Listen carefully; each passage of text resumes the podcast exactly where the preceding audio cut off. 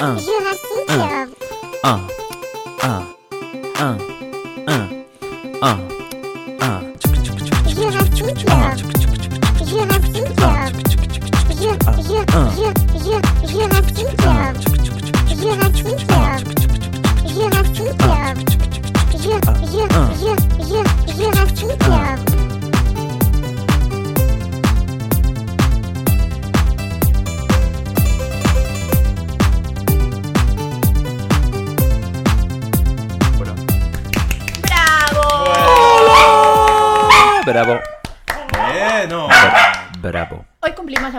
Edad.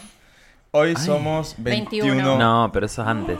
Ahora es 18. 18. Bueno, ¿Hay Antes, algún- hasta un par de años hubo como un hueco legal y a los 21 podías firmar cheques. Era la única. Bueno, podemos firmar cheques, pero no tenemos cuenta. Así que, porque nada. Sin tenías- fondos. A partir de los 18 podías eh, firmar contratos de trabajo y todo eso, pero a los 21 recién tenías la mayoría de edad. Sí. No firmes cheques con tu boca que tu pip no pueda cubrir.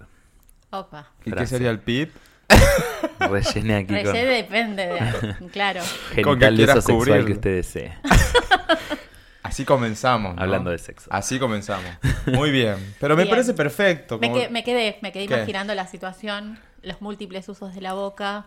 Eh, En fin, bueno. ah, bueno. También podría ser no firmes cheques con tu boca, que tu boca no, No, pueda. pueda cumplir. Ah. cubrir. También por eso el PIB, cada uno lo rellena con lo que cumpla. Muy bien. Me, vien- me parece o- que viene o por que ahí. tu corazón. También Oh. puede ser. En fin. En fin. Como sea, episodio bien- 21, ¿no? De. Jurassic Club. eh, estamos en Vigésimo Jurassic Club. primero. Vigésimo primero, ese es el ¿Qué modo nivel? correcto. Es verdad. ¿Ves? Porque hay gente que sabe hablar y Ya, brutos tie- como Exacto, nosotros. tiene que No. venir gente es que así. hable con propiedad. O que le quemaron la cabeza lo suficiente en lengua y literatura en el colegio. Exacto. Bueno, está perfecto. Eh, vigésimo 21. Para que después digan que No, Chicos, estoy dormido. Luis María. Vigésimo primero. Haciendo números. Vigésimo primer episodio de Jurassic Club. Ahora sí. Bien. Estamos en jurassicclub.com, pueden escucharnos ahí en la web o bien en cualquier plataforma o kiosco, como le quieran decir, que soporte eh, podcast. Llámese eh, Spotify, llámese iTunes, llámese iCloud. Deezer. Eh, iCloud, dije no. No. Deezer. Deezer. Eh, estoy tratando de hacer memoria, estoy quemado. iTunes. Estoy- llegué cansado. ¿Alguna otra cosa de podcasts? Eh, no. SoundCloud. Eh, recomiendo TuneIn Spotify. también. Lo estaba escuchando a Jurassic Club en podcasts de Ujú. ¿Google? de Apple y después pasé Mm. a Spotify Sí. y Mm. molt bé. ¿Te gusta más? lo, que, lo bueno de Spotify es que tiene mayor calidad de, mm, de grabación. Se graba a 193, creo que es, Ay, kbps o algo por el estilo. En cambio, iTunes, iTunes eh, Eh, Apple, podcast de Apple. lo baja a 128. Mm. La diferencia es mínima, pero si lo estás escuchando con auriculares, Claro, te gasta menos datos igual. Te gasta menos datos si tenés wifi, lo No, puedes y grabar. por el público de, de Apple es más podcastero. Sí, es verdad. Pero y lo puedes está bajar... bueno en Apple que te llega la notificación cuando se subió. Sale un nuevo sí, eso está buenísimo. Sí, yo sigo un par de tienes. podcasts hace un tiempo y me salva la vida en el subte, tipo, siete y media de la mañana, Pero- odiando el mundo. Pero los bajás offline y los escuchás offline. Sí, sí, sí, con el Wi-Fi yo elegí cuáles se me descargan automáticamente. Claro, eso está bueno. Sí. Y te- es verdad. A mí, a mí me- yo entro en conflicto cuando viajo con los podcasts. También sigo como a, no sé, yo tener como 10 o 11, 12 en la lista. No sé en qué momento los escucho, pero los escucho. Y mm, me pasa de que me quitan horas de lectura de- a veces. No puedo leer y Pero qué escuchar intelectual, la vez. Marta, por favor. Sí, estoy en un momento. Ah, no, no, no, no. Ese- ese- Yo, como trabajo mucho con el Excel, meto Excel y podcast y Eso por ahora, bueno. multitasking, Yo todavía en el laburo no pude hacer eso. mi mente femenina funciona. Me parece muy bien. No, yo todavía no pude hacer eso. Tengo ganas, pero no creo que pueda. Pues estoy- ¿viste? Porque sos rubia. No, estoy en otro Ah, sí, momento a- laboral en el que no puedo darme el, el gusto de ponerme auriculares y bueno, Compartimentalizar la mente. Claro. Puedo hacerlo, ¿eh? Por ejemplo, estaba en una reunión, de tu capacidad. me hablan Podés masticar chicle y caminar a la vez. Claro. Claro que y sí. cruzar la Claro. calle Pará. sin que me Nobel. atropellen. Un montón de cosas a la vez. Y aparte ser espléndida. Igual Por la- la senda peatonal. Igual cuando la típica es tipo, blanco. estás escribiendo. blanco. eh, Igual la Porque viste la típica es, estás escribiendo en la compu en una reunión y medio que la gente se molesta a veces. Como que dice, no estás prestando atención. No, sí estoy prestando atención. Estoy respondiendo un mail, pero estoy prestando atención. Ajá. Y no te creen mucho a veces. A, a mí en el trabajo me piden que haga eso. eso. Que pueda estar tipo respondiendo un mail y escuchando alguna cosa. No, a mí, a mí me gusta hacer eso. Me costó llegar a ese punto. ¿Qué va a hacer? Pero bueno, en fin. Nos explotan. Ya pasaron eh, cinco minutos de episodio y no fuimos lo suficientemente... Mal educados, Es- unos mal educados. educados para presentar a quien tenemos acá enfrente que está hablando. Igual ya se deben haber dado cuenta, me imagino. Ay, con estas calores que están haciendo, me de Ahí está. aquí mismo. Así me gusta, esa es la presentación. Ah, ah.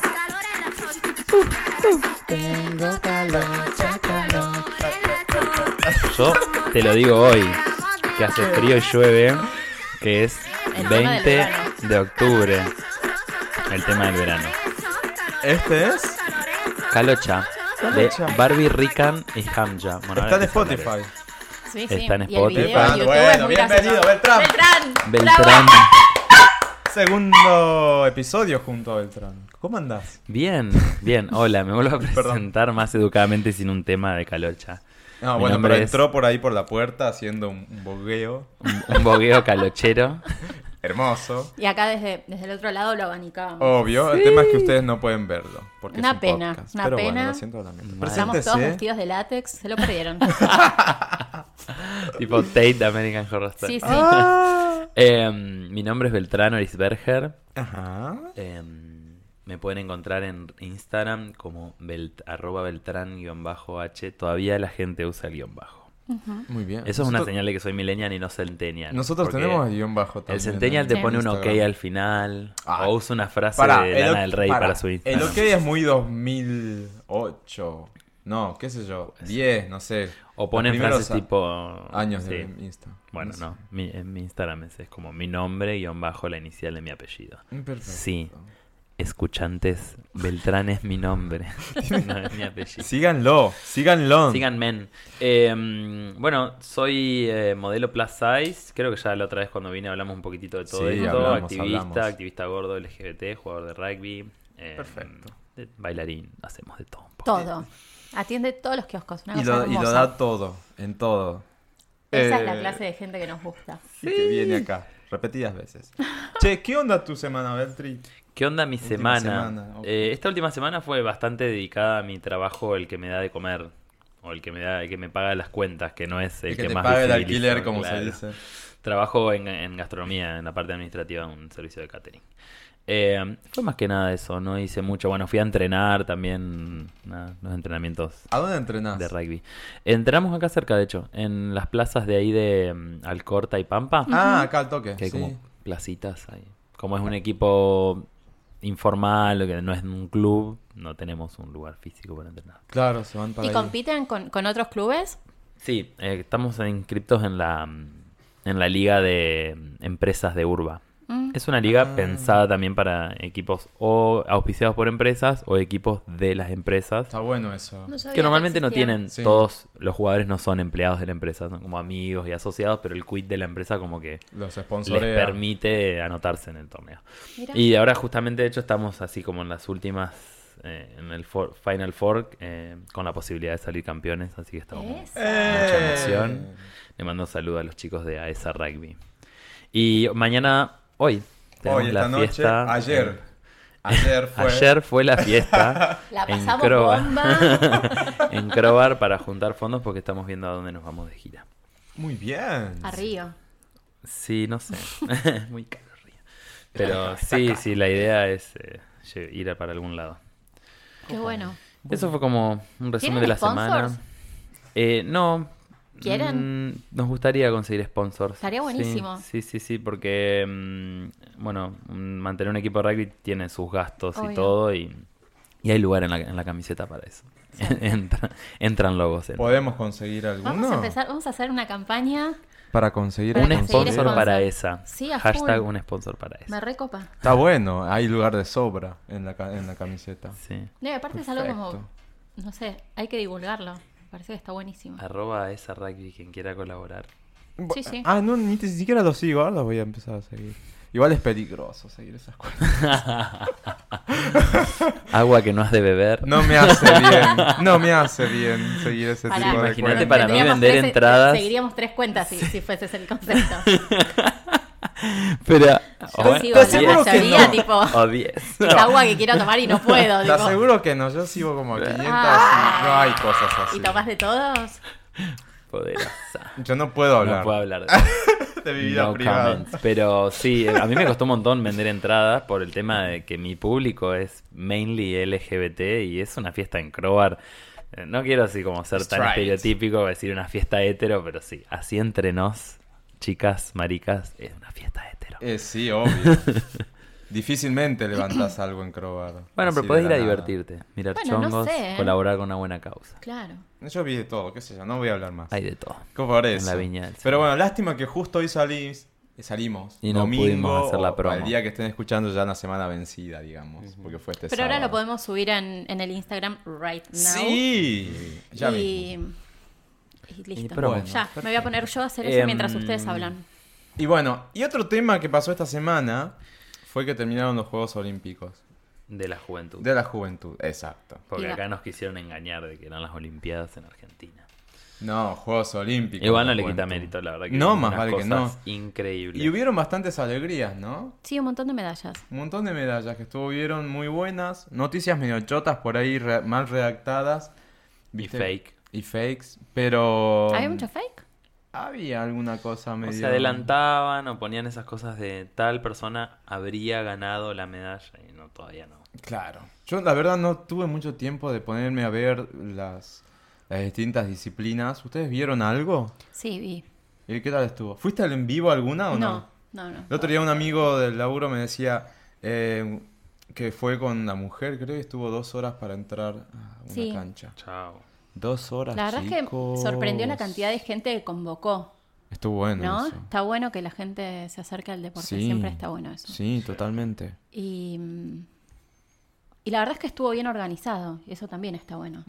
Encontrar que en este país donde todo, la verdad, sale bastante para el orto siempre, no hubo, Sí. no hubo incidentes, no hubo problemas, no, Nada, es todo verdad. funcionó como muy bien. Es verdad. De hecho, tuvieron que limitar la, la- ya dejar de repartir pulseras porque no habían más. Yo la O sea, fui a buscar al, al pedo. No fuiste nunca. no fui cuando podía ir a lo que era rugby, qué sé yo, me fui de viaje. Ah, bueno, eso mi semana también fue Ah, el fin de largo estuviste de El viaje. fin de largo pasado estuve de viaje en Paraná. Otro chivo que no sé, no necesita hacerlo porque le fue re bien, pero la fiesta de disfraces en Paraná fuimos. Ay, ¿qué onda?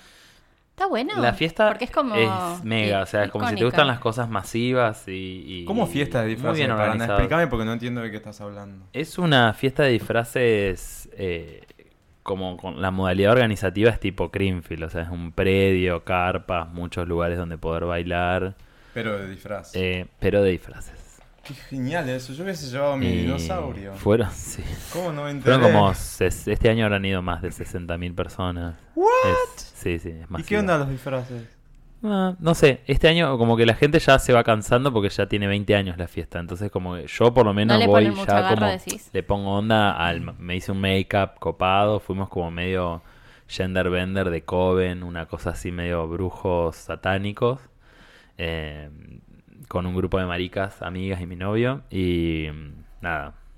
Eso era como lo copado de irnos de viaje. Mi, Claro. mi familia nos hizo un lugar en, La, en, la claro, experiencia. en una quinta alejada que tenemos de la ciudad que está cerca del predio, entonces como que estábamos nosotros, fue el viaje, todo.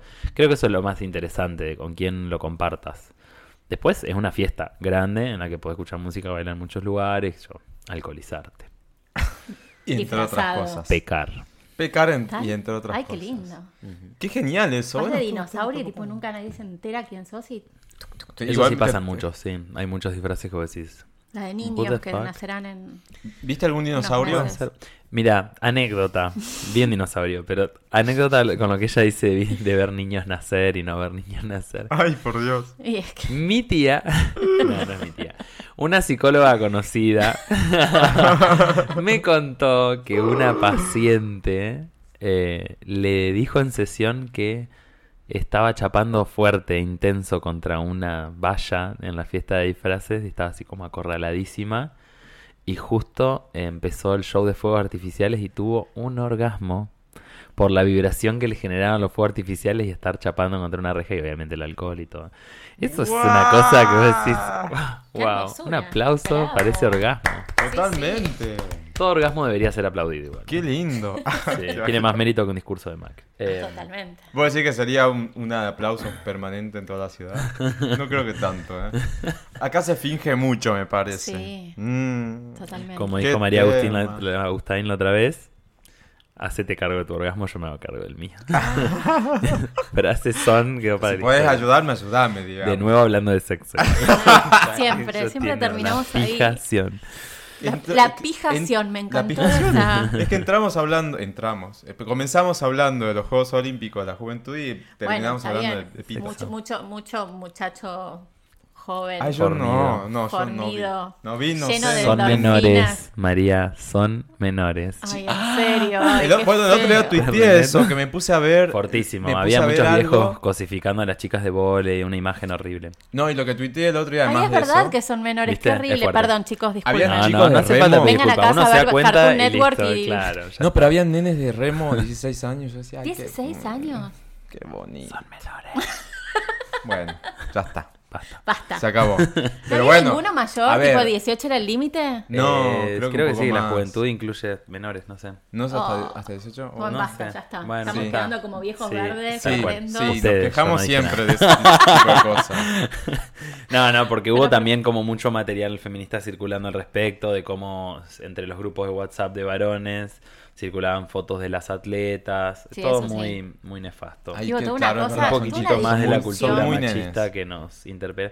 Hoy vamos a hablar de eso. Dale. Si me dejan, yo traje Obvio. un poquito No, para queríamos hablar de diferentes marcas de Ah. detergente Ay, qué divertido.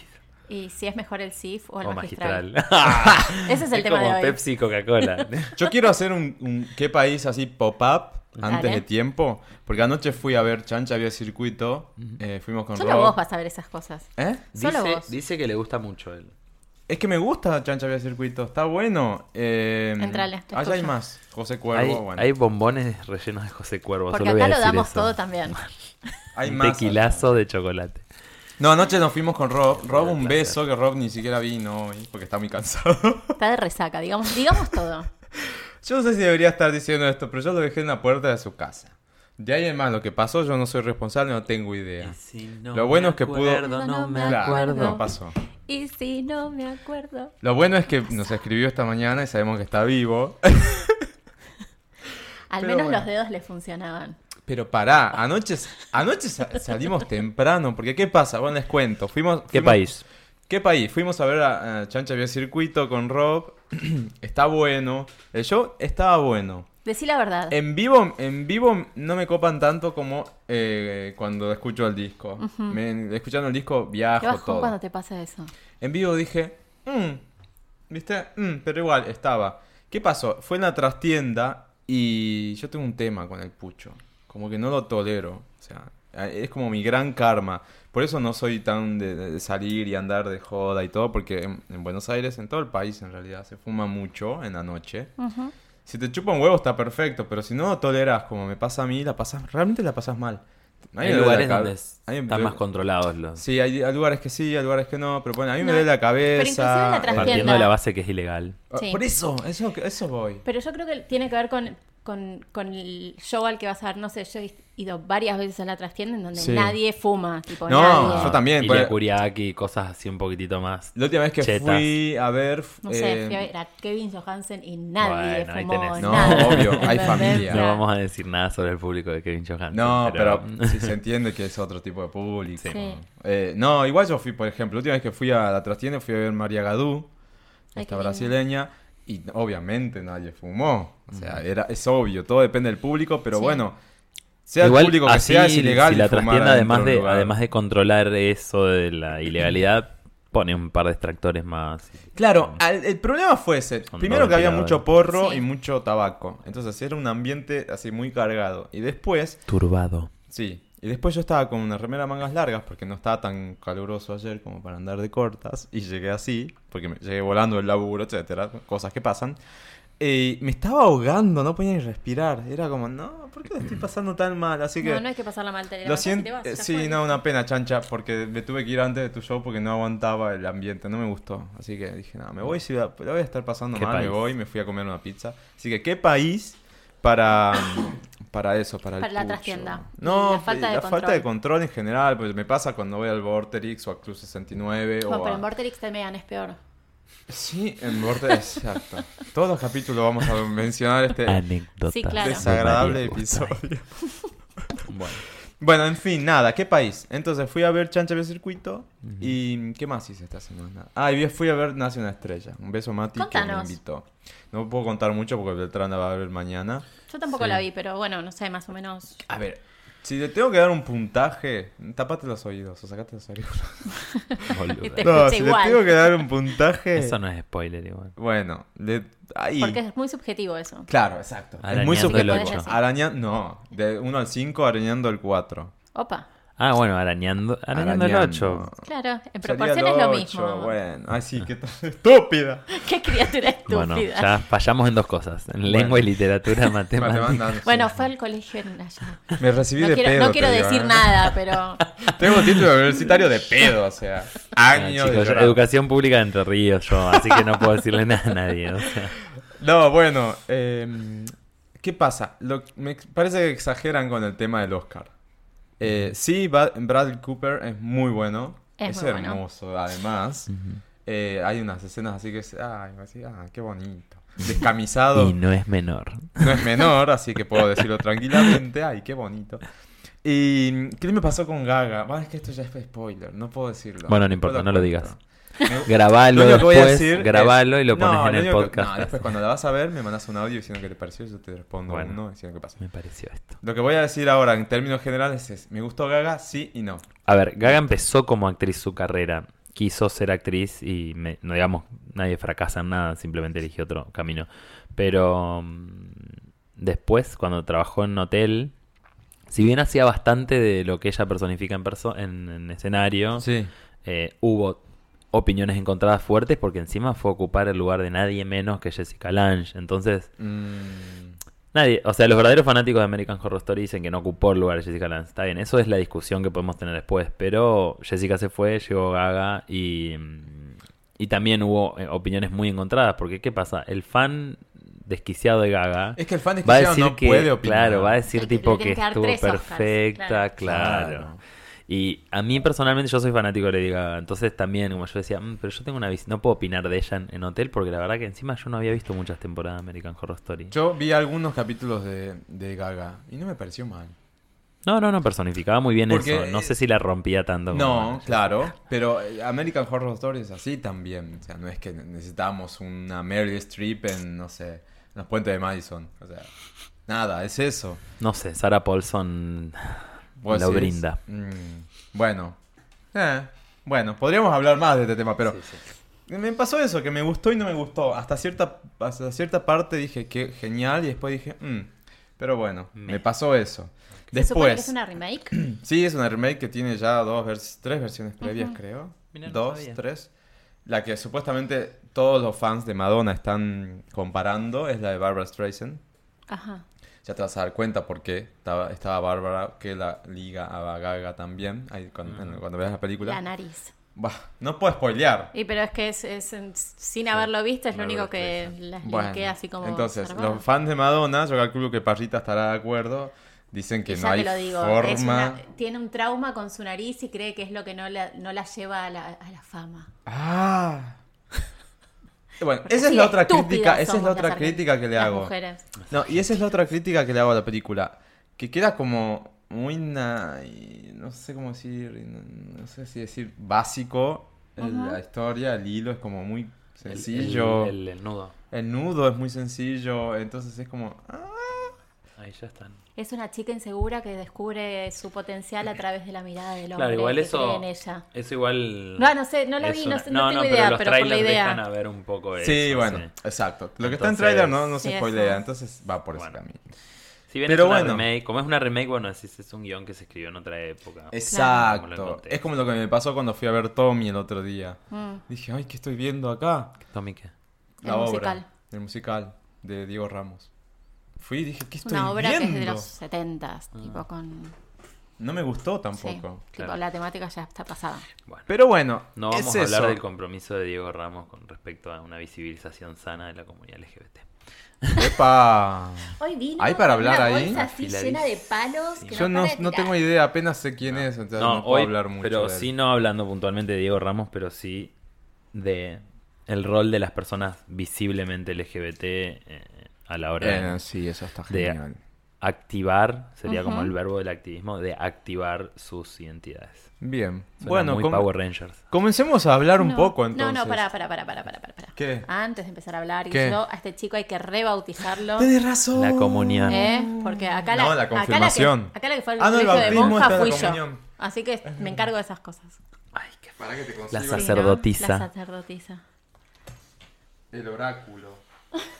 Sí, mucho culo. Ahora, ahora, ahora. ¿Arrancamos? Pará. Preparo acá. Dale.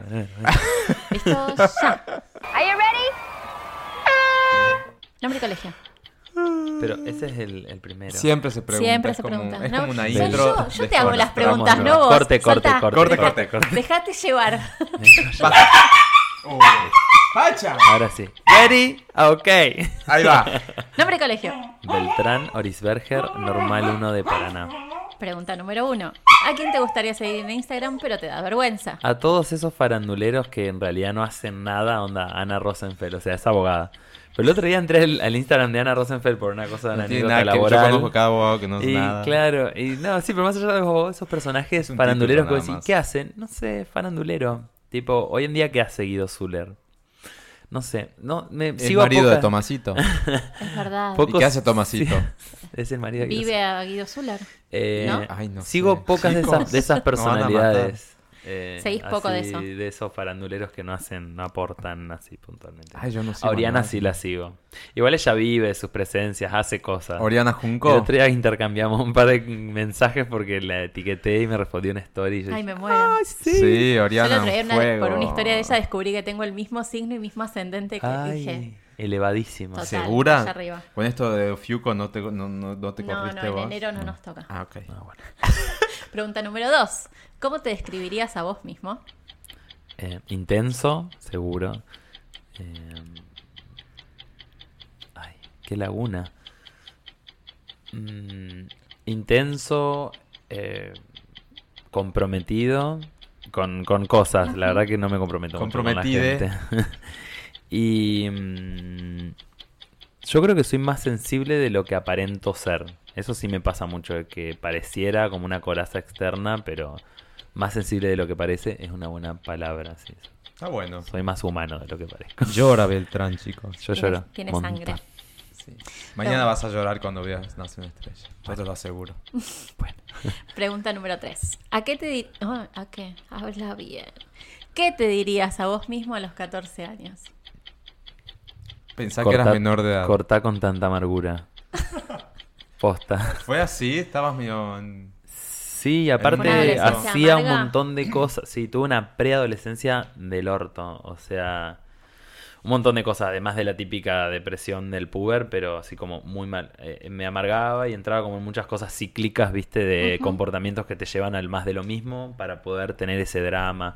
O sea, cortar con toda esa amargura y también, bueno, sí, obviamente, salir del closet, todo ese tipo de cosas que me hubiera gustado que haya ha- habido un, un entorno más para posibilitar eso. Así que no me puedo decir a mí mismo salí del closet a los 14 porque, no sé, para nada, 2008, por ahí, como Sí, complicado. otra realidad, totalmente. Pero qué bueno poder ver, pensar para atrás y ver y verse a uno, ¿no? En ese momento. y- Sí. Es un buen ejercicio el de la foto, que creo que lo hace la gente de la Gestalt, que te ponen una foto tuya y hablarle. Es Sí. Sí, eso está bueno. Lo que no es bueno, y ya vamos a hablar cuando empecemos a tocar los temas, es postear esas dos fotos para compararte, tipo... No. Yo lo mirá, hice. cómo- mirá los, mirá los kilos que tenía acá, mirá los kilos. Ah, el antes y el después yo lo, lo critico mucho. De hecho, usan mucho el hashtag body positive y yo denuncio, No. ¿viste? No mostrar para este hashtag pongo yo. Porque yo sigo el hashtag ese y la gente usa body positive para diferentes. mostrar el antes y el después. Re, vamos a Yo hice el Puberty. Challenge eh, porque me copó el, el desafío y me encontraba una foto mía así bien. No, está bueno para pubertad. ver, tipo eso, cómo una persona Historia. fue cambiando, cuál es tu historia, pero no para, viste, no sé, apuntar a Van a cosas... gloriarte de logros que no te Mirá convierten qué en gordo mejor que persona. estaba acá, mirá lo que estoy ahora, o Claro. lo que Mm. fuera. Quizás lo copado sería de última hacerlo en reverso.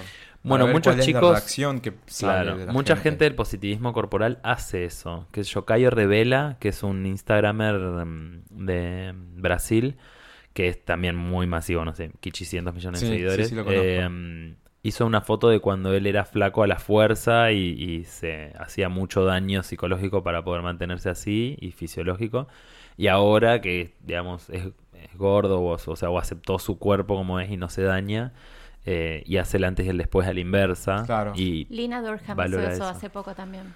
Chavo, ese ejercicio me parece genial. acá sobre estoy todo. divina, la, la, la, pero era súper infeliz Claro. y me pasaba esto y esto. Acá Sí. sí. me pueden decir que tengo unos kilos de más, que tengo el culo no sé qué, qué sé yo, Pero estoy feliz. pero soy plena. La positividad Sí, corporal sí, tiene sí. mucho eso que, que- que traje como para comenzar, conversar un poco del, del en usar el-. Estás en la mitad del bautismo, calmate. Cálmate. Bueno, pero estoy comentando, hago como un tráiler, un teaser.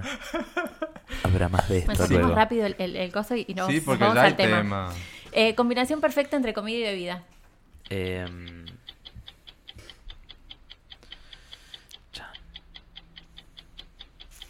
Bueno, eh, le avisé a los chicos que venía muy poco preparado para esto. Voy a decir la típica que es tipo pizza con Coca-Cola en botella de vidrio, porque hasta ahora es la única como que se me ocurre así. Perfecto. rápidamente. Vale. Si se te ocurre después alguna, decirlo en medio del En la mitad del de, de- Claro, estamos hablando. tiramos. Ay, no, boludo, sus con café, qué sé yo. Claro. Ya fue. ¿Qué te hace enojar mucho y qué te tranquiliza? Eh, me hace enojar mucho cuando siento que estoy teniendo una conversación surreal, tipo que es algo que fue evidentemente real, pasó frente a todos nuestros ojos y estamos discutiendo ese hecho. Eh, como decir, tipo, no sé, se- te cayó tal cosa. No, no se me cayó, es que vino un viento y no sé qué, y, y digo, "Ay, se te cayó. Y como que empezar a tener que convencer de la otra persona de la realidad me, me, Ah. me exaspera porque lleva la discusión a otro plano, que es discutir la realidad y es como súper, no sé, metafísico. ¿Y qué me tranquiliza mucho? Eh, me tranquiliza mucho ser consciente, hacer como ese ejercicio de ocio, de mirar un poquitito alrededor y decir, wow, qué, qué potencial de tranquilidad que te da todo esto. Embrace it, tipo aceptarlo, estar así tipo tirado en el pasto, en los bosques de Palermo, un día de primavera que no hace ni frío ni calor, corre un vientito, hay Cero un sol grados. tapado por las nubes, no hay ruidos, no hay quilombos, el pasto no está ni mojado, ni hay barro, ni tipo, es perfecto.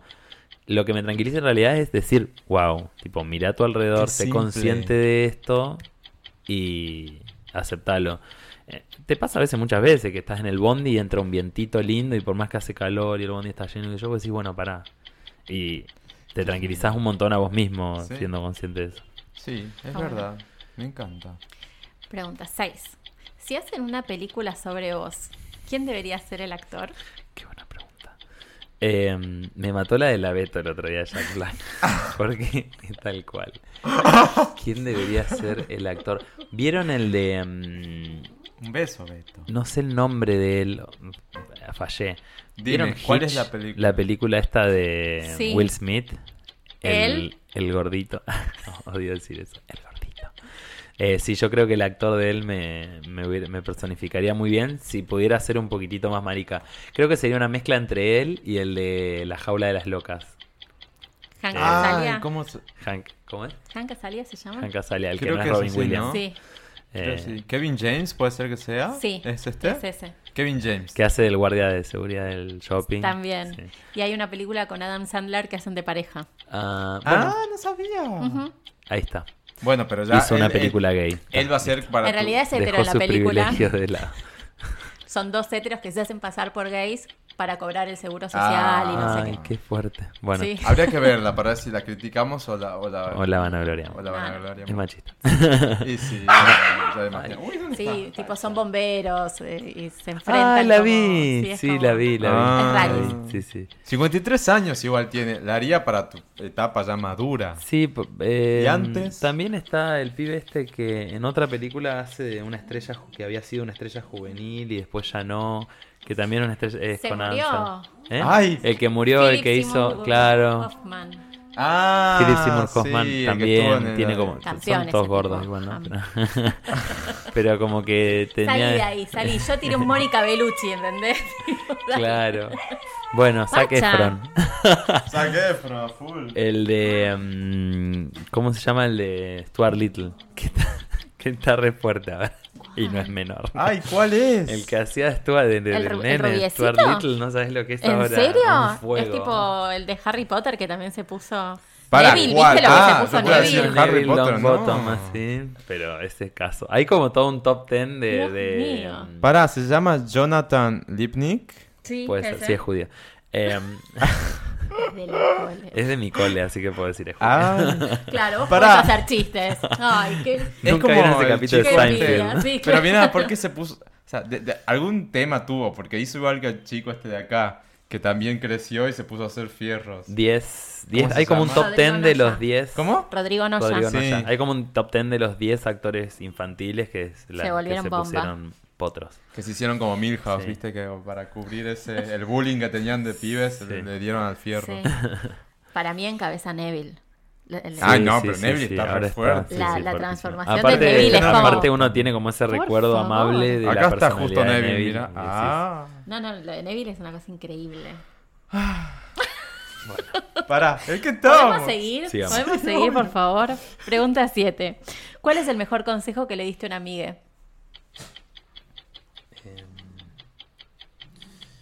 Yo creo que el mismo que me daría a mí mismo como no dramatices tanto o, o amiga date cuenta. Siempre el mismo. to- El amiga date en cuenta, pero Es repetido, o ¿eh? sea, con todo lo que viene antes y después, ¿no? Pero el Sí, consejo obvio. va de ese lado de agarrar eh, y tirarle una bombucha de realidad en la cara a tu amiga o amigo y, y- Amigue. Claro, a tu amiga y decir Hay como que hacer remeras que digan. Amiga, Amiga, date, date cuenta. Ay, cuenta. sí, hay una canción de un reggaetonero gay que se llama Amiga date cuenta. ¿En serio? bueno. O algo así, sí, que la no, letra no dice es argentino. No, es mexicano. creo. Wow. Mira Bien. qué copado. Pregunta 8. Si fueses un licuado, ¿qué ingredientes le pondrías? Eh, banana seguro. Ah, ya. Banana, eh, leche condensada. wow, una bomba. Sí, banana, leche condensada. Todo dulce, Vamos a decir algo así re que santa, pero azúcar rubio. Ah, bueno, ya tienen la leche condensada. Podría ser como leche evaporada, azúcar para- rubia. ah, sí, porque si no, intomable, Sí, Beltrán, muy un dulce. poquitito de canela. Coma Ah. diabético. Un poco de Beltrán y derecho a la. Yo insulina. soy un poco. Yo- un si poco- yo fuera un licuado, se- te, te mandaría un Y le poco al, miel al- al- de insulino Nutella. dependiente. Asesino de insulino dependiente. Voy a poner eso en mi perfil de Me encantó. Es muy bueno. Instagram. Asesino de dependiente. ¿Puedo, ¿Puedo copiarte? No, yo tengo Sí. otro que O sea que se toman pequeñas dosis. Una Claro. cucharadita de Beltrán y se acabó la historia. Pues tú te O no, yo soy intenso, tipo Beltrán es como tenés que... Es de la típica, el típico trago que... No, me va a hacer que me dure un rato y te lo- no te diste cuenta y ya se terminó. Y está todo dentro tuyo ese mojito hielo. pegándote en la cabeza tipo boom, boom, boom, boom. Muy bueno. Y después estiras el hielo hasta que no queda nada. Ay, qué tristeza. qué pobreza. Bueno. Pregunta crisis. 9. Si pudieras cambiarte el nombre, ¿cuál te pondrías? No, estoy, estoy feliz con mi nombre. Ya, ya te Sí. dije, creo que no pasó. Es hermoso el nombre. Sí, claro sí. Me gusta y, y creo que me da esa como unicidad que me, parece fácil. Y última pregunta. Si pudieras salir de joda con alguien famoso, ¿con quién sería y por qué? Y yo le voy a agregar, tipo, ¿y a dónde iría? Para, para, porque esto ¿A lo dónde? tenemos que ¿Por recordar. ¿A dónde ¿Quién? iría? Quiero saber, ¿con quién saldrías? Eh, ¿Por qué? ¿Y a dónde irías? Todo eso. Todo eso junto, entonces. De nuevo. Para. Para que Si está yo- abriendo. Si tuviera que salir de joda con alguien famoso, Sí. Ahora la vamos a etiquetar a Oriana porque el otro día, como respondió una story, yo dije, chau, ahora quiero salir de joda con Oriana. Estoy, y estuve tipo, eran 7 de la mañana, leo la notificación yendo al digo, "Mm, medio fuerte responderle 7 de la mañana, salgamos algún día de joda, pero ahora sí, arroba Oriana Junco, ok. salgamos algún día de joda, por supuesto, sí. Hermoso. Rebautizada. Pacha está contenta. Pacha, obvio. E- Esos son los. La aprobación de Pacha son los, las interrupciones. Los ladridos y las interrupciones. Bueno, Bueno, habiéndote rebautizado, exacto. Adentrémonos en el tema de la semana. Yo comencé a leer justo, digo comencé porque me quedan 30 páginas, pero ya casi puedo decir que lo terminé de leer, un libro eh, que escuché en un podcast, el cual voy a, mm, voy a después hablar en, en Atenti, ese podcast, en, en detalle. Pero eh, descubrí ese libro en iTunes porque está de formato digital. Es un libro de Brasil, entonces acá no se consigue. Pachi, para. No se consigue a menos que sea eh, digital. No me fijé en otras librerías, pero yo calculo que en Kindle o en algunas otras que tenemos acceso se puede. Yo me lo compré en eh, ebooks de Apple. Eh, es un libro muy muy bueno que se llama Pare de odiarse o Pare de odiar en portugués y es de Ale- Alejandra Gurgel. Que es Eh, amiga de Cayo Revela. Esos son exacto. como compañeros en toda grandona. Que es... Alejandra es una... Yo calculo que Ale- Alejandra creo que se hizo famosa en Brasil por ser youtuber. Sí, ambos son Eh, youtubers, sí. Claro, son youtubers, ahora son influencers, eh, instagramers y todo, todo eso. Se mueven por las Y redes. escritora Y escritora. Ahora se volvió escritora. Muy buena escritora. Escritore, escritora. Sí, escritora. Y el libro está, realmente está muy bueno. Yo lo que quisiera, y a ustedes capaz que ya tienen más cancha que yo en este sentido, es pedirles referencias de ese estilo de libros, pero a nivel argentino. Tenemos autores. Tenemos una autora de la puta madre. Yo calculo que debe ser parecido. ¿Vos estás hablando de Gorda Vaninosa? Yo hablo de Gorda Vaniosa. ¿Cómo? El otro día ya hablamos de esto, sí. Sí, algo lo mencionamos al libro. Creo Sí. que en Atenti lo, lo- lo piramidamos, no sé cómo se dice. Enaltecimos. Ella. mm, Tengo que leerlo, porque después de ¿Quién leer este... Lux More, o Lux Moreno. Y es La gordura en la era del espectáculo. Es genial. Sí, no, tengo que leerlo. Se consigue, ¿no? Mm. Fácil. Sí.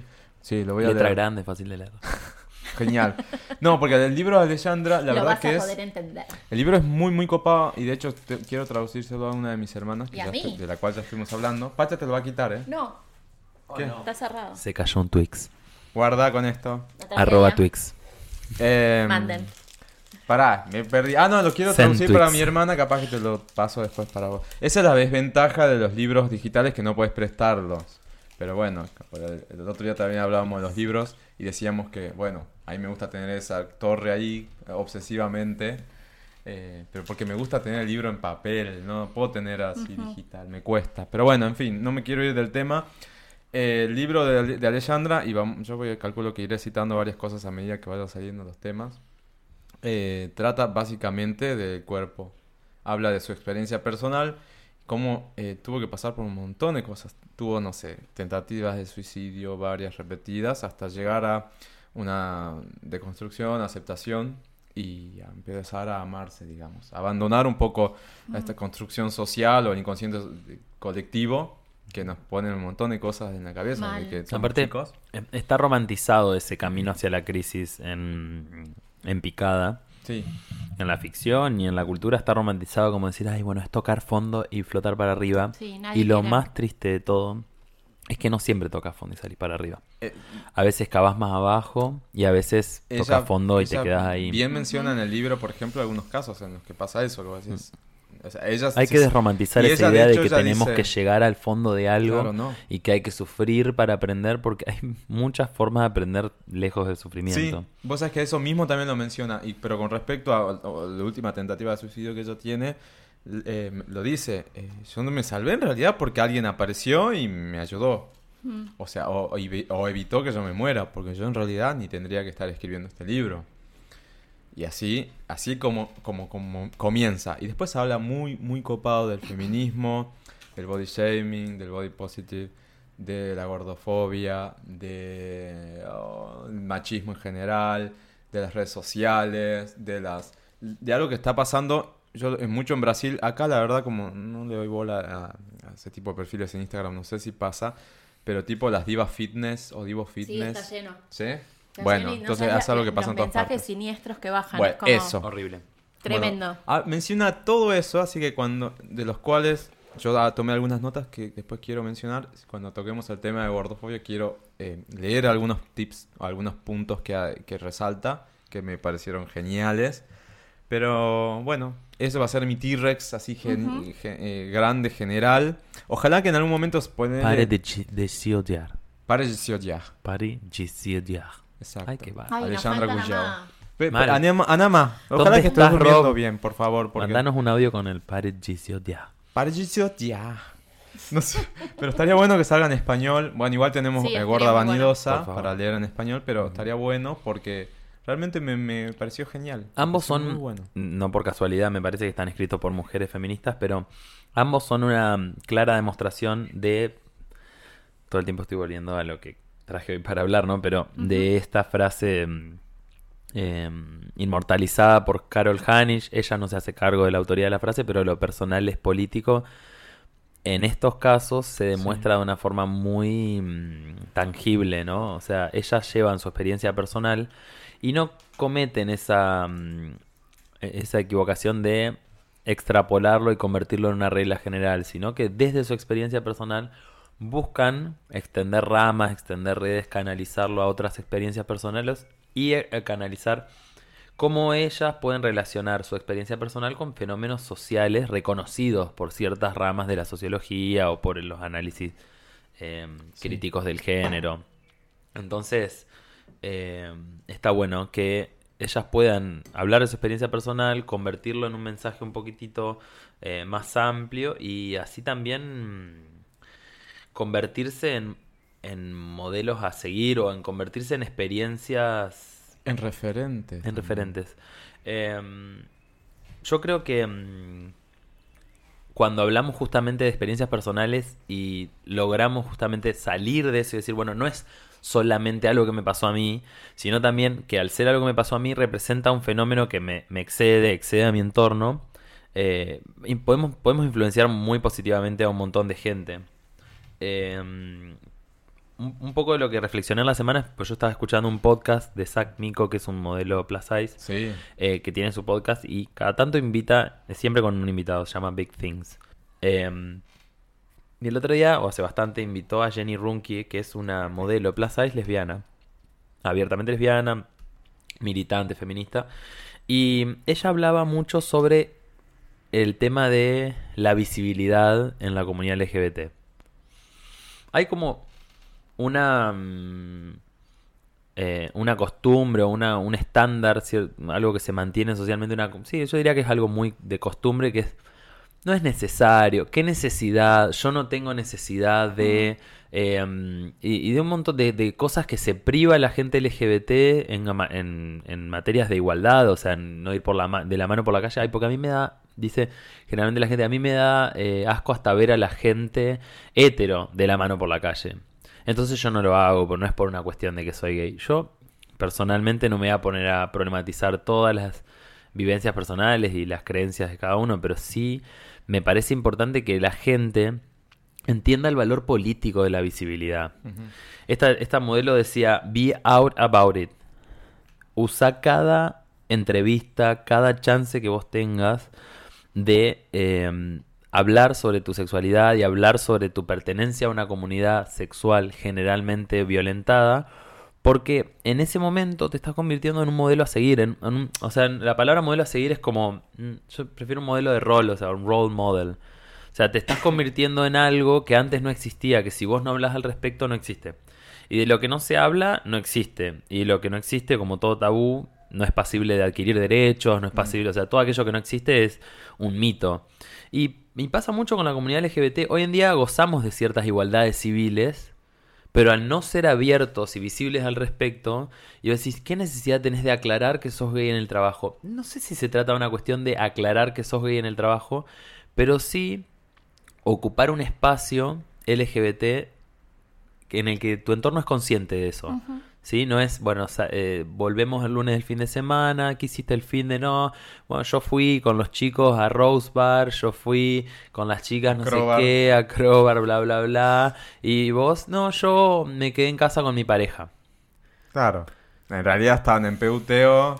O no, o te quedaste en casa con tu novio. Claro, O, eso, tu, iba a o si sos chica, tu novia. Eso, vos sabés que eso a mí me pasó Ay, a mí ahora esta semana. eso. ¿Me entendés? A mí me Y después pasó- se genera ¿Y todo un coso de radio pasillo de, de, de Ah, trabajo. sí. de, Mi pareja, dijo su es- pareja. no sé, esto es.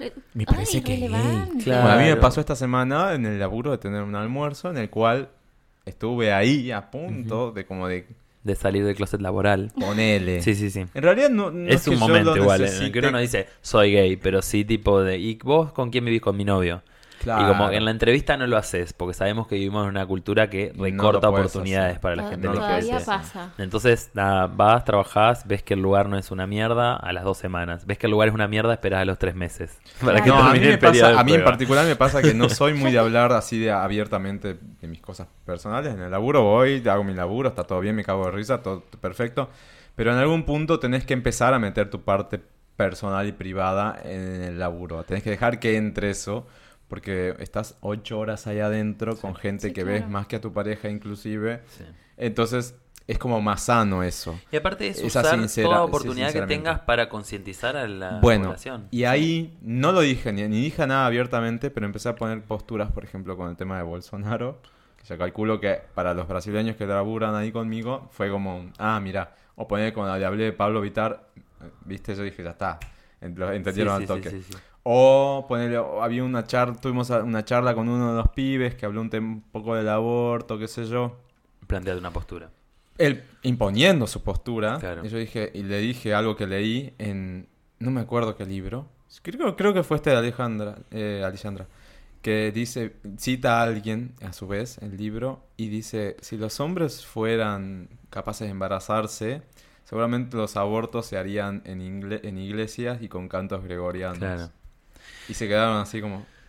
Sí, hay, No hay, toda una cuestión de no entender el privilegio hetero y el privilegio de hombre y todos los privilegios Es que, que uno cuando estás encarna. de ese cuando lado, no, es imposible que te Bueno, das pero es importante darse cuenta. Yo como varón en este año, último año, he ido incorporando en mi conciencia un montón de mis Como varón privilegios cis, como decís. varón cis, Bien. blanco, Sí. de clase media, Media. estudiante universitario, o sea, hay un montón de cosas que yo son inherentes a mi historia personal y que no es todo, viste, meritocracia y yo me lo gané laburando No, ya y vienen- Vienen de cuna. O no, vienen de Eso cuna. lo hago de hobby. Claro, ¿eh? es como que uno dice esas cosas eh, para, para no decir, bueno, no, es un privilegio. Es un privilegio, aún Claro. así Sí, lo hayas re un privilegio, Y re. mm, eh, cuando habla la gente de, bueno, no, yo quiero una... ¿Por qué no hay marcha del orgullo hetero?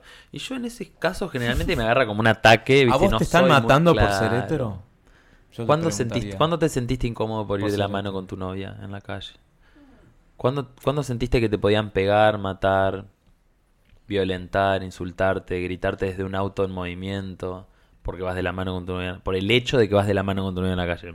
O porque, Por el hecho de que vas vestido de una forma. o porque te pusiste una camisa no cuadriculada y jeans. convencional, Claro. No, convencional para el mundo hetero, ¿qué es eso? Claro, no convencional para ese mundo. Entonces, Entonces me parece que hay como un- una pared en nuestra sociedad en la que este, hay ciertos ladrillos que están a la vista y otros que están un poco revocados y me parece Mm. como que hay que ser un ladrillo en esa pared, construir cultura gay. Eh, si te parece que la cultura gay no te representa, como esta chica, la modelo que, que comentaba hoy, ella decía, bueno, para mí la cultura lésbica en muchas cosas no me representaba porque, ¿qué pasaba? Lo que ella tenía en su idea, en su, en su consciente colectivo de, de cultura lésbica era un estereotipo, algo que ella no conocía. Entonces, si no somos abiertos con respecto a nuestra sexualidad, también ese estereotipo no se derrumba. sí. Un varón que juega, un varón gay que juega al rugby. ¿Entendés? Y, y cuesta, ojo, eh, no, es una sí, cosa, pero es un obvio. trabajo de todos los días que me parece que toda persona que tiene la capacidad de influenciar a su entorno tiene que hacer. Y más todavía las personas que son personajes públicos. Sí. ¿Sí? Teléfono para un montón de Referentes. artistas Lo que famosos. hoy entre comillas. del director de este musical. Ah, porque ¿qué pasa? A ver, yo quiero, porque yo quiero entender, yo no lo conozco muy bien a, a- a Diego Ramos. No sé qué hizo o qué, o sea, sé que es actor, pero no, no, no entiendo su importancia. Sí, igual yo a creo que él es abierto al respecto de su sexualidad, pero lo que, lo que me parece importante es también en representarte a vos mismo. Cuando la gente dice no voy a la marcha del orgullo, que falta exactamente un mes, Eso quería también. porque no me representa. Pero la marcha del orgullo es una convocatoria colectiva que va a representar a todas las personas que están ahí representándose a ellas mismas. O sea, Sí, sí. si vos no Lo vas, que pasa es que tu, también- tu fracción no va a estar representada. Una vez me pasó estar hablando con los chicos de, del Pro Diversidad. Qué fuerte. Eh, ¿Existe y me eso? decían, no, porque a mí como que no me va la marcha. Sí existe, increíblemente. Eh, no me va la marcha, ¿No sé qué. Como, sí, es va, muy, pero Bueno. no importa.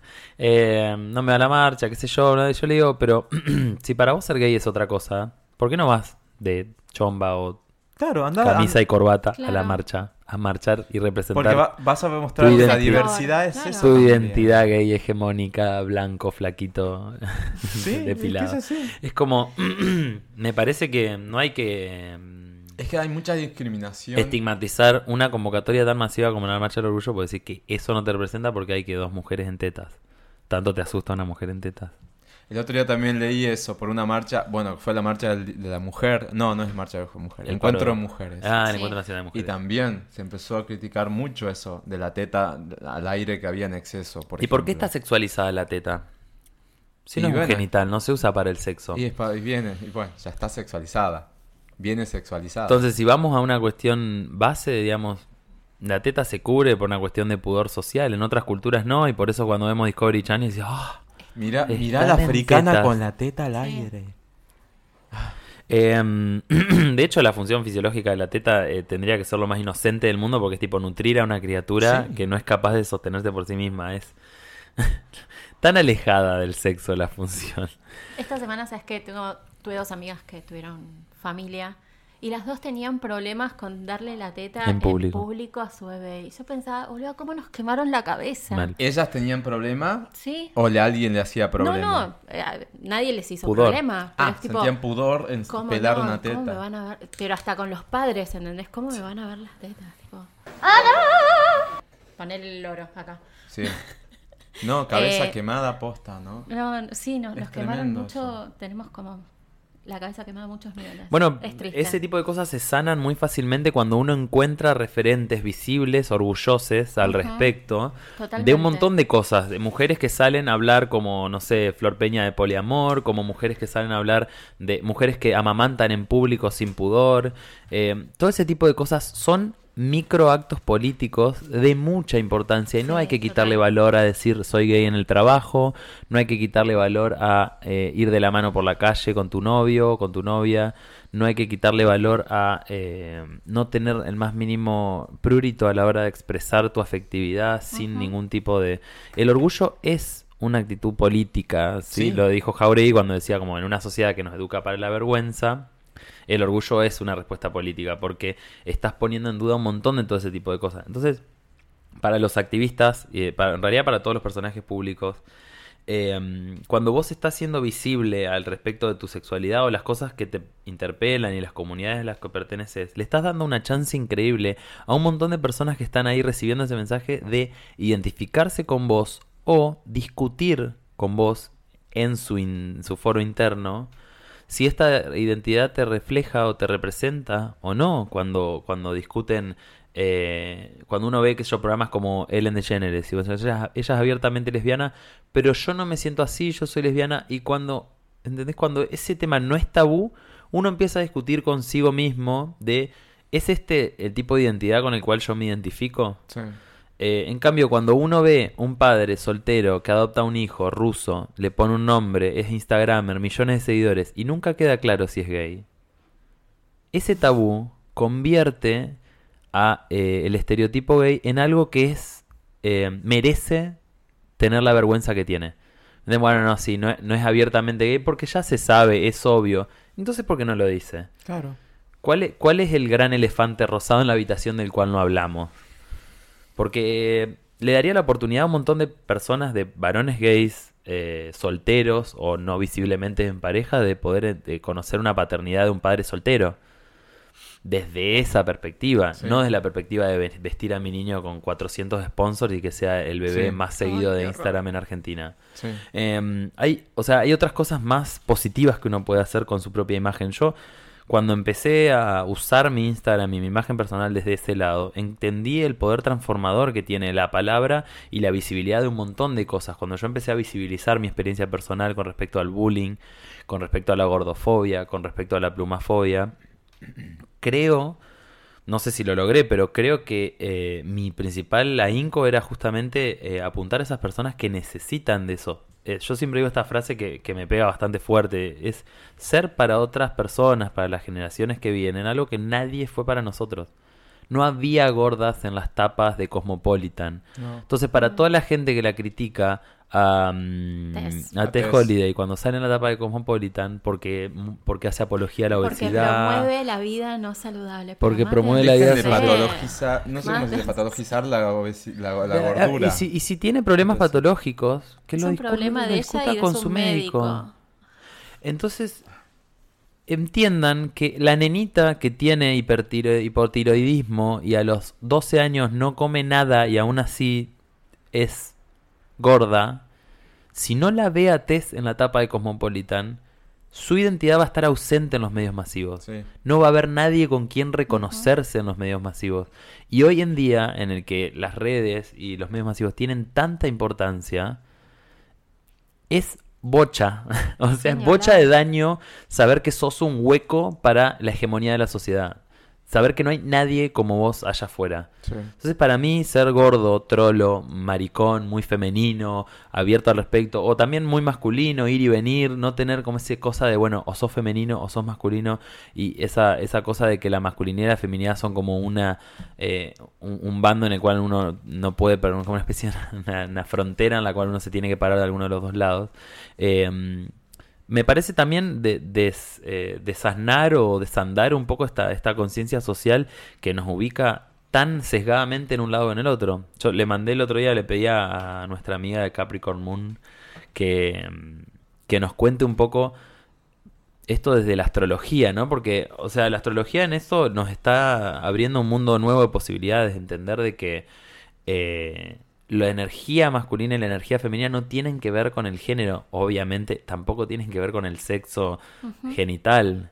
O sea, no es que, bueno, naciste con un pene y estás destinado a... Sí, eso ya, en cierto punto, estamos en deconstrucción en la sociedad porque Sí. la ley de identidad de género eh, generó un, un quiebre en la sociedad argentina en la que a partir de ese momento toda persona dentro del territorio argentino se tenía que preguntar ¿qué soy? Y decidir seguir siéndolo o cambiarlo. No es solamente una ley que le dio eh, derechos a las personas trans, nos dio a todos la posibilidad de decir ¿qué soy? ¿Qué siento que soy?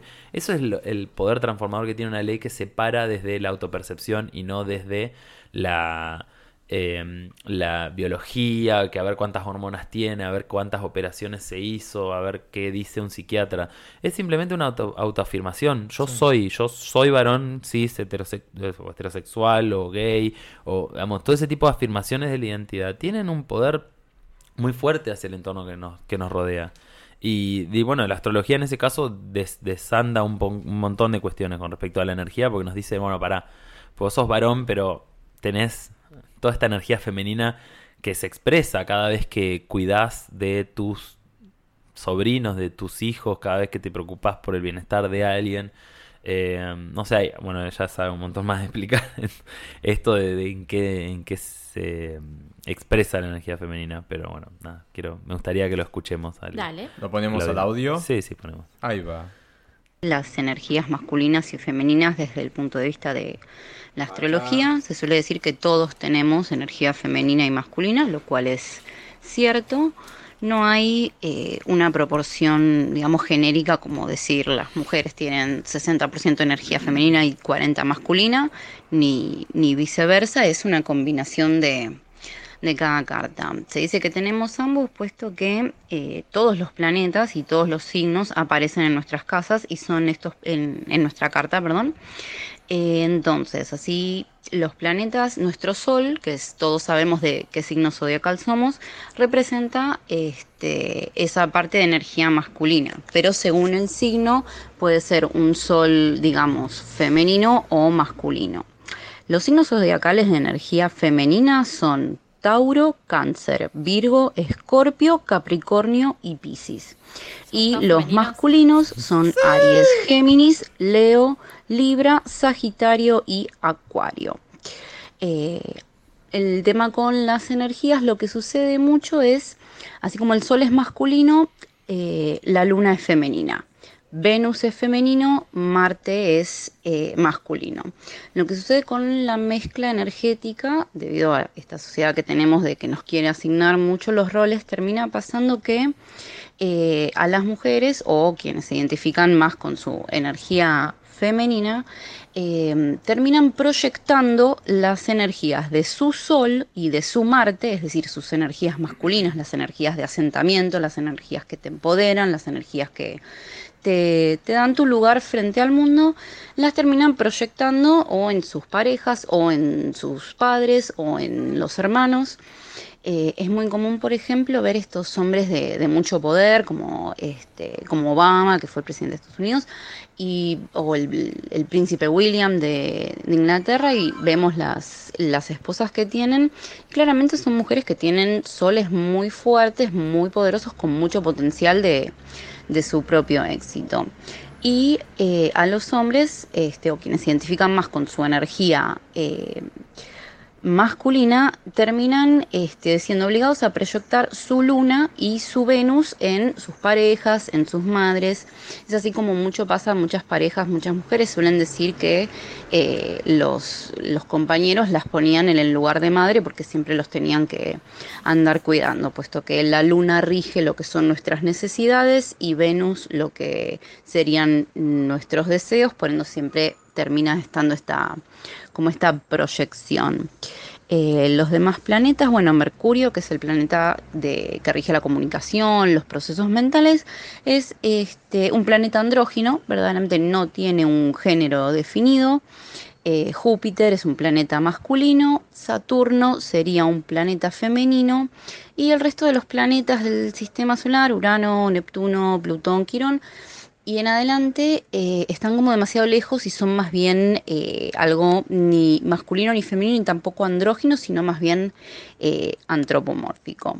Bueno, Eva, primero y principal, muchas gracias por volver a, a la distancia. Gracias. Arroba de Capricorn Moon. Sí, gracias, Beltrán, por la incorporación de Eva. Me pareció clave. Me sí, pareció clave porque. mm, eh, Ay, perdón, te estoy pateando acá. No lo hago a Sí. propósito. yo creo que mm, hay dos cosas que. No nos pates al invitado, por, por favor. debajo de la Hay, mesa. hay dos cosas que. mm, que yo. Qué fuerte. No van a Eh, venir más así los invitados. Acosades. Acosades.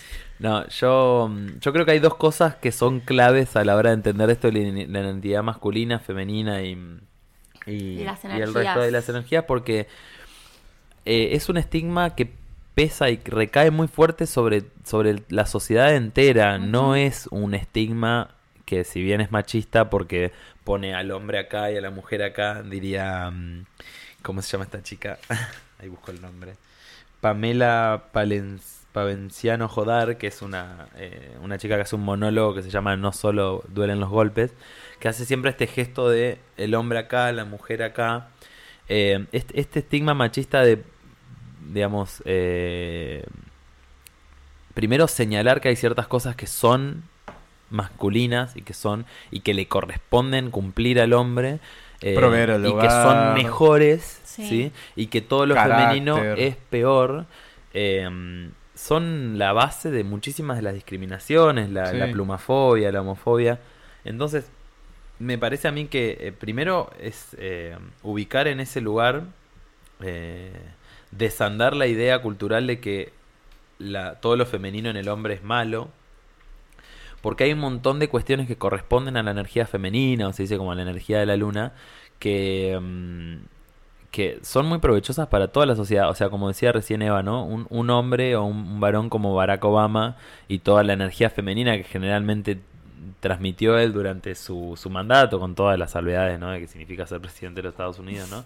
Pero mm, hay, hay un montón de, mm, de estigma que recae pesado sobre las mujeres de cumplir todo lo que significa ser mujer y encarnar todas estas energías femeninas y de los hombres. El, el machismo también ataca muy fuerte Sí, al varón claro. cuando le dice... sí. No llores. a- hay una Los cosa- hombres no lloran. Sí, o sea, cuando, cuando, cuando decimos hombre y cuando decimos macho, no entendemos que socialmente uno no, no es como el caso de la mujer, que bueno, después eh, Simón de Beauvoir des- desanda este término, pero la mujer supuestamente nace mujer. En cambio, a los varones se nos dice que naces X y te haces, Te haces hombre. Y hay como un montón de cosas cuando dicen, eso. uy, ¿por qué el feminismo ataca tanto a la idea de hombre? ¿Por qué esta eh, muerte al macho? ¿Qué tiene de malo? Ser macho también es bueno, bancársela, que qué sé yo. Pero yo, lo grave en realidad de esto es la obligatoriedad de hacete hombre. De, un hombre no nace hombre, ¿sí? nace varoncito, Nace como dice, y te haces hombre y todos los ritos culturales que significan este camino a convertirse en hombre son durísimos para muchos de nosotros, y por eso digo muchos de nosotros, porque en este caso estamos hablando de- del género masculino, ¿no? Que es un bajón para un nene chiquito que eh, está llorando y que no su padre, a veces, o sea, su abuela a veces le dice, no seas maricón, no llores. Claro. Y ahí en ese mismo momento la persona está aprendiendo dos cosas. Que llorar está mal y que maricón, es un insulto. Sí. Eh, entonces, todo este camino en el cual uno se hace hombre, hacete macho, ¿sí? Significa una opresión bastante fuerte para el género masculino que obviamente después se termina proyectando de las peores formas en la violencia machista hacia la mujer. O sea, acá la verdadera damnificada es la mujer, no lo, no lo voy a, a minimizar al hecho, pero si puntualizamos sobre cuánto sufre toda la sociedad por el estigma que significa encarnar estos eh, ideales eh, de género, eh, sufre la sociedad entera, ¿sí? Alguna fracción más y otras un poco menos, pero no sé, la más violentada es la comunidad trans. El otro día había un meme Sí, muy, muy fuerte, ¿sí? Que decía, mm, hombres heteros a un varón gay, tú no eres hombre. Hombres heteros a una mujer trans, tú eres hombre. Es tremendo.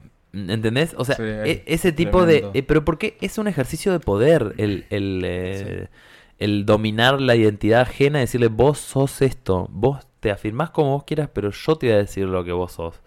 Eso es violencia machista.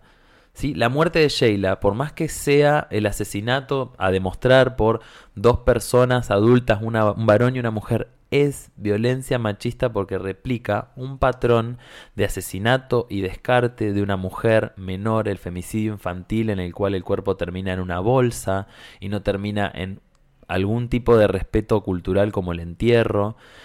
Es Sí, aparte violencia el- El machista. machismo no solo es ejercido por hombres. Por Hay supuesto. mujeres, mm, pero mil muy machistas. machistas. Y Chicos, pero igual, a ver. el enemigo es el machismo, no el hombre. El enemigo es el macho, el, el concepto cultural de macho, el personaje cultural de macho, y no el hombre. La El mujer- feminismo no busca anular la existencia del hombre. No. La mujer sino- con el pañuelito celeste para mí es súper machista. Total. Es una falta de sororidad que viene Bueno. desde ahí. Sí, es un ejemplo, que yo, yo me, me parece que a Es veces también pero es- puntualizar sobre, viste, es- no, bueno, ¿por qué? Me decían mis compañeros de rugby, ¿no? Ayer, ¿por qué decís que el, el asesinato de Sheila es violencia machista si lo mataron una chica y un chico drogadictos? Porque replica un patrón y la violencia machista no es ejercida solo por varones, No, es no, un no. patrón social que nos oprime a todos, es lo que comentaba recién, y que por supuesto mata y descarta la vida de la mujer. Sí. Sí, no, pero también hay asesinatos de hombres. ¿Cuántos asesinatos de hombres siguen una lógica de género y de dominación del hombre sobre la mujer? El femicidio es un, es un fenómeno social porque tiene nombre y apellido, porque pasa masivamente de esa forma, violencia machista que termina convirtiéndose No en se dice asesinato. masculinicidio. Claro, y, machicidio. sí, no y sé. está como también el concepto de, bueno, eh, entonces hay que crear, eh, es como todo este, este celo cultural que está teniendo la, la segunda ola de machismo, que es una ola de rebote, ¿no? El machismo es una, una constante social que ahora como se encuentra con el feminismo para poder enfrentarse, hay un nuevo tipo de machismo que es como cuando la ola pega contra la pared Efecto en, rebote. en un- en una cosa y vuelve. ¿no? Es un machismo que busca violentar al feminismo. Ya no es un machismo constante Qué socialmente buena que... imagen, qué clara. Es que sí es así.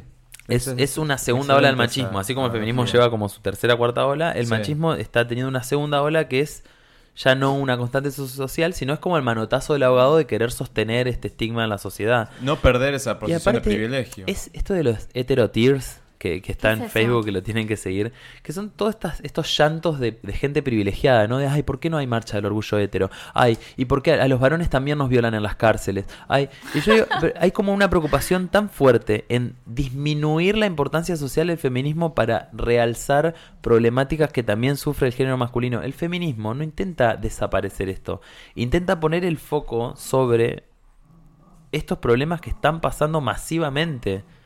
La castración femenina en el sur de África. Sí, sí. No hay castración masculina en el sur No, de no. África. No hay mutilación de la mujer. No, a ver, en ningún país te matan por ser hetero y hay un montón de países donde el Estado te mata por ser por ser gay. Es causarle pena de muerte. ¿De qué Sí. me hablan cuando hablamos de marcha del orgullo hetero? Si son Sí, no es una- 364 una- días al año la marcha del orgullo hetero. Eh, Entonces, esto de, de- de- de- de entender a desandar sus privilegios es un esfuerzo que todos tenemos que hacer, porque yo también, eh, en muchos casos, recaigo en actitudes masculinas, en, en actitudes machistas. Chirulas. Claro, que, que uno en realidad, más que ser punitivo al respecto, decir, uh, no, ahora me voy a pegar 40 latigazos porque fui machista, tratar de entenderlo, no Aprender. repetirlo, No, no, tratás de entender qué fue lo que te generó eso, porque ahí realmente es donde tenés que atacar, por así, entre, entre comillas, decirlo, ¿no? Y siempre recae en eso, en el inconsciente social, en lo que se nos vino enseñando desde que somos chicos, o sea... La- las afectividades que se nos enseñaron desde chicos. Esta idea de la princesa y el príncipe que viene a llevarte a otro reino y vos tenés que abandonar. Eh, Es una, una, escena- una escena de la película Sofía Coppola que lo pre- representa muy perfectamente, en el cual María Antonieta ella tenía un perro y era el compañero de toda su infancia y toda su vida. Y sin el más mínimo prurito, las cortesanas que la reciben en la frontera de Francia con Austria le sacan el perro de las manos y le dicen, no, no, no, vas a tener tus propios perros en el reino de los, eh, de los Borbones. No, acá tenés que dejar todo lo tuyo atrás. Y dura una milésima de segundo el desapego que ella tiene que tener con una mascota que Toda la vida. de- tuvo toda la vida y fue su compañero, según cuentan en su biografía, fue su compañero como más cercano. Entonces, esa idea de afectividad, de te volvés mujer, te volvés pertenencia de otro hombre, pasás a ser la esposa de, pasás... eh, es una, una de las formas más tóxicas de afectividades que nos enseñaron en, en, nuestra vida y, y está presente en un montón de cuestiones de la ficción con la que fuimos criados. Entonces, desandar todas esas cuestiones es también activar o hacer activismo de tus afectividades.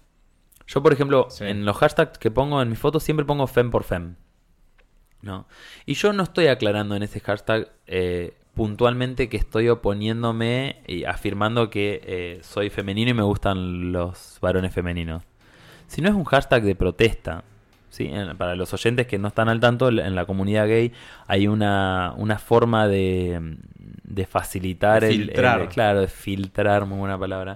eh, Sí, la afectividad en las aplicaciones de, de ligue. Como eh, Grindr o Scruff. o- Claro, en la que uno pone mask por mask o que mucha gente pone masculino por masculino porque establece que en, dentro de sus afectividades lo, uno de los principales filtros a seguir es que la otra persona sea masculino y aclarar que es, es masculino, Sí. el, el- el- el que se afirma así. Y mm, para mí es muy dañino a la idea de- social de afecto porque si uno pone dentro de... Primero que no existe el hombre masculino. O sea, no existe el, est- el- el- la persona que entra perfecto dentro de ese molde. Nadie llega a esa vara porque es altísima y es imposible de alcanzar. Entonces, al ser un ideal ya no existe la forma de afirmarse masculino. Después, dentro de todas esas gradualidades, demostrar tu identidad de otras maneras.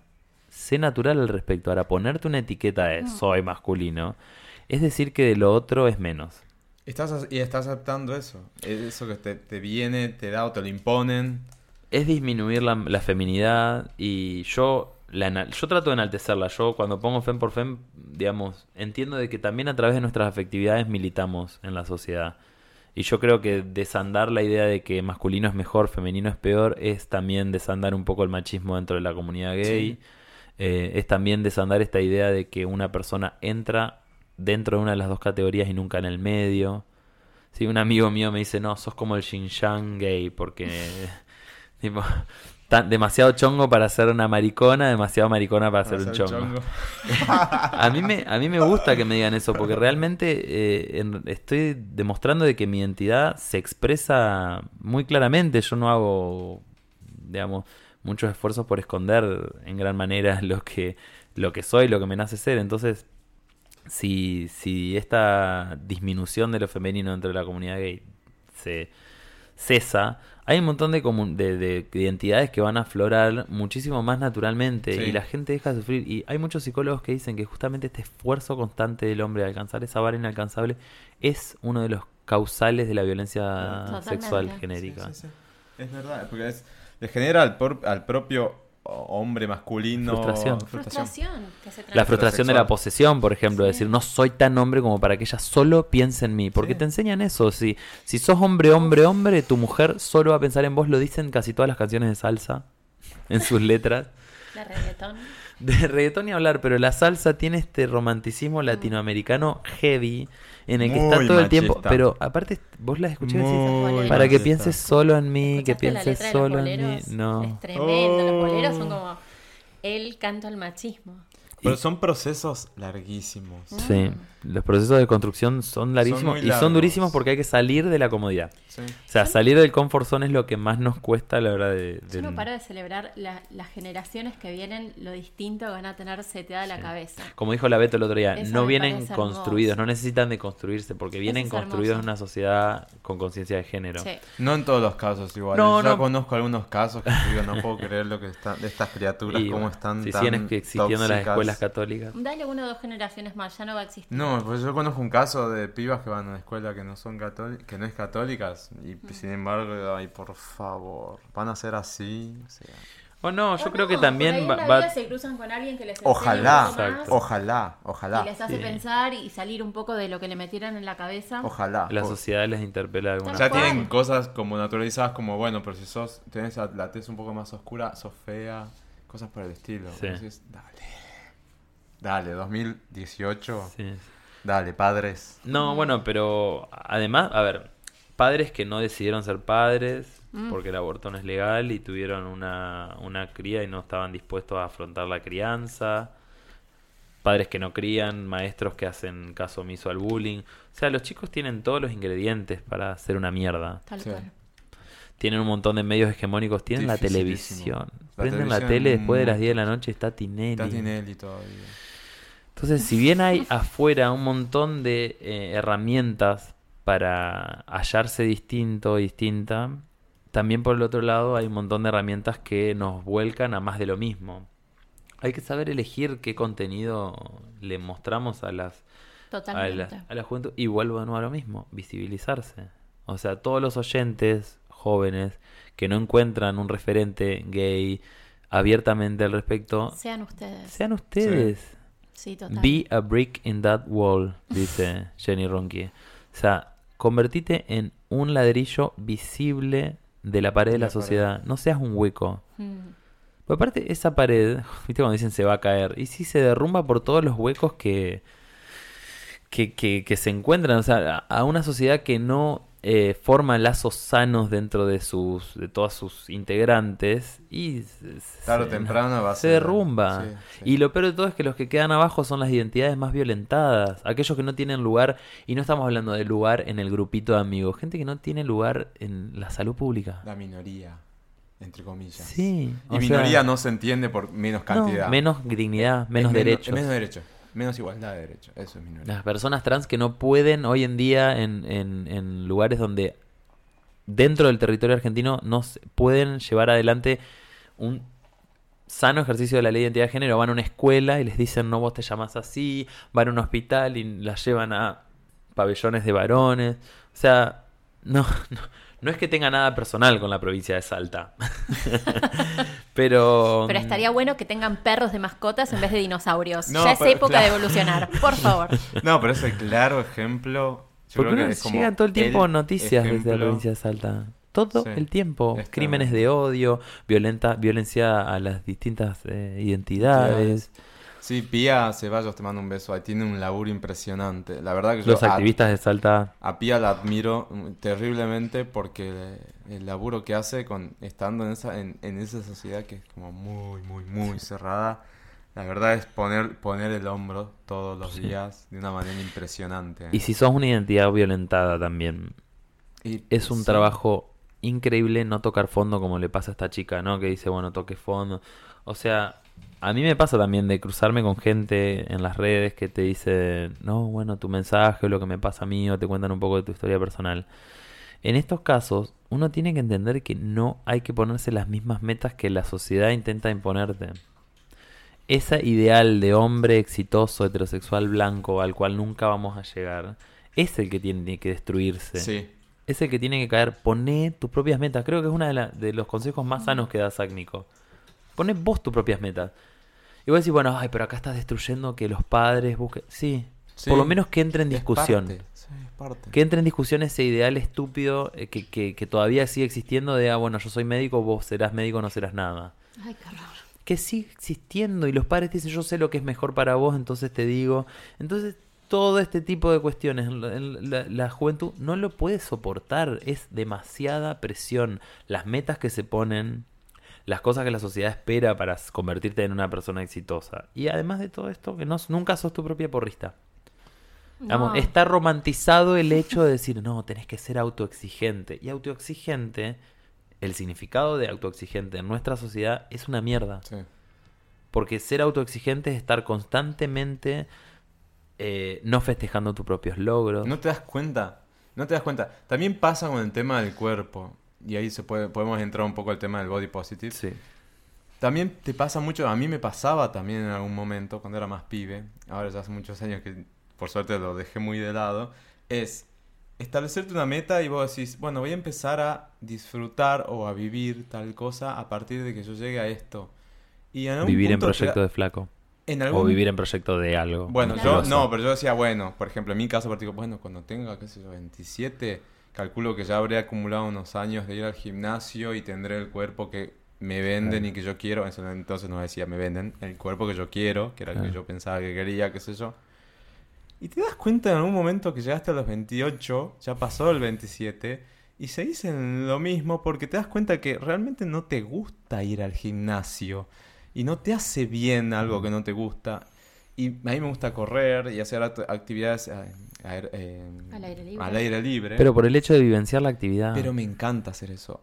Y es vivir con esa frustración de no haber llegado a ese punto. O sea, es Es como que nunca habitamos dañino. nuestro cuerpo presente y siempre estamos fantaseando sobre Proyectando- lo que vamos a hacer con nuestro cuerpo cuando llegue a un... Bueno, y a mí, a mí por suerte me estúpido. pasó en ese sentido, y esa es una experiencia muy, muy personal, es que pisando los 30 empecé a empecé a quererme así tal cual como soy, vengo Sí. y hasta donde doy, Sí. con lo que puedo, y con las horas que puedo hacer actividad física, y justo me gustan actividades que me, que, que me mantienen muy delgado, etcétera. Yo soy como el, el otro extremo, porque este, me cuesta engordar.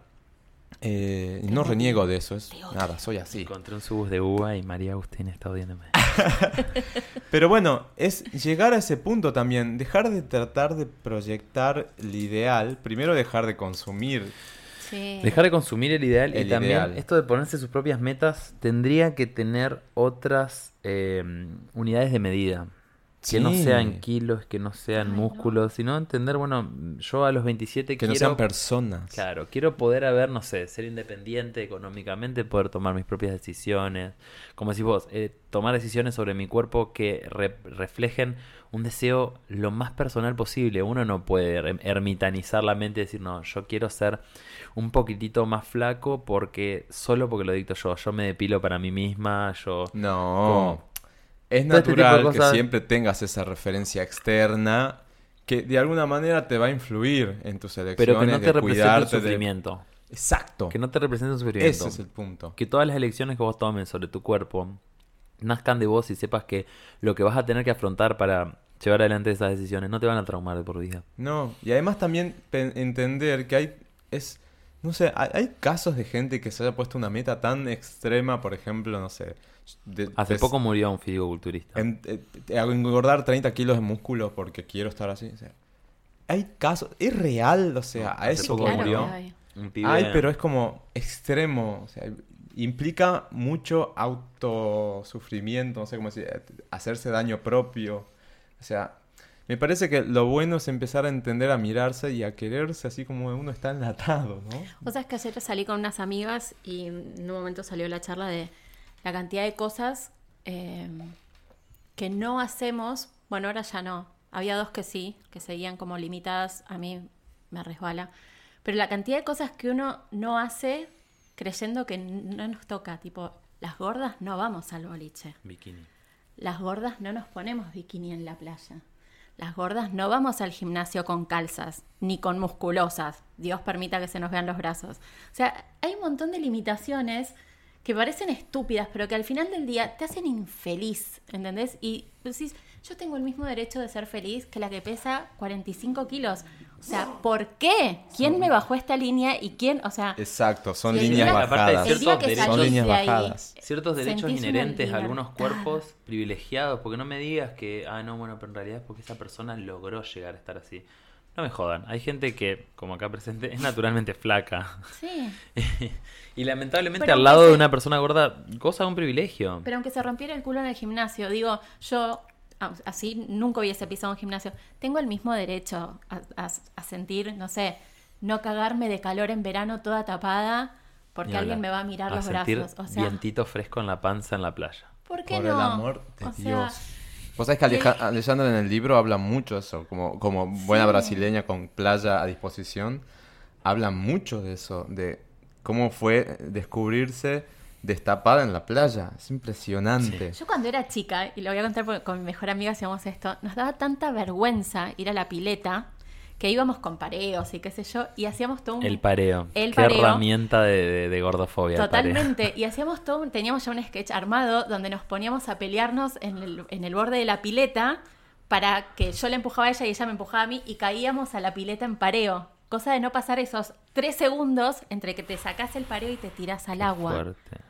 Y yo ahora lo veo 25 años después y digo, Dios, o sea, ¿por qué me limité tanto, tanto tiempo? Porque nos quemaron el que Y dije, ay, por Dios, es tremendo, tremendo. Así Es que bueno, es, es muy bueno que, bueno, de mi lado yo ya medio que solo voy como, ya está. Sí. Desarmante. El Me otro día- chupa un huevo.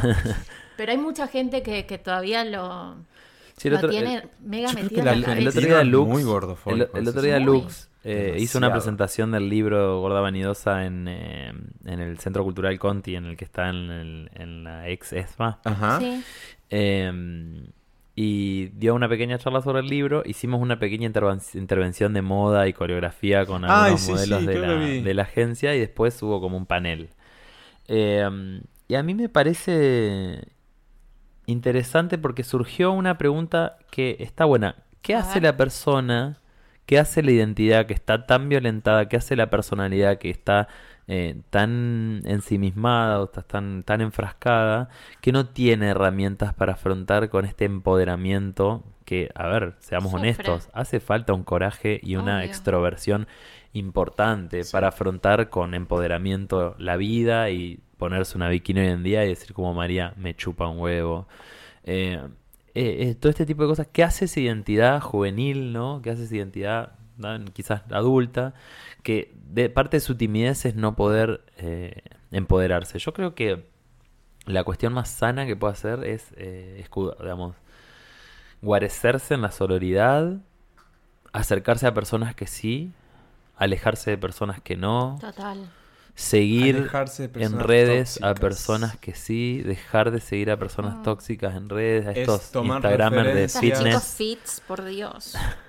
los Instagramers de fitness que le hacen mucho mal a la sociedad. Perdón si daño el trabajo de alguien, pero el Instagramer fitness Pero, y las típicas frases, dale que vos podés, lo dale que vos dicen llegás, en sus dale captions, que- porque quizás sus fotos son un poco violentas, pero lo que dicen en sus captions replican imaginar, una violencia corporal Las fotos increíble. igual muchas veces, sobre todo más en, en las mujeres que quieren marcar la cintura y demás, Están retocadas. que están, fotos. viste, viene, viene la línea de la puerta y de Sí, pronto... sí, no hace tienen una- esternón, no, no tienen nada. No, no. Eh, Es muy tóxico. Es muy tóxico la imagen y el texto. Entonces, el texto vos imaginate si una mina que está súper tonificada o un flaco que está súper musculado es estrella Instagramer fitness, retoca esas fotos para mostrar algo que no la foto no representa y él quiere mostrar o piensa que es él, ella.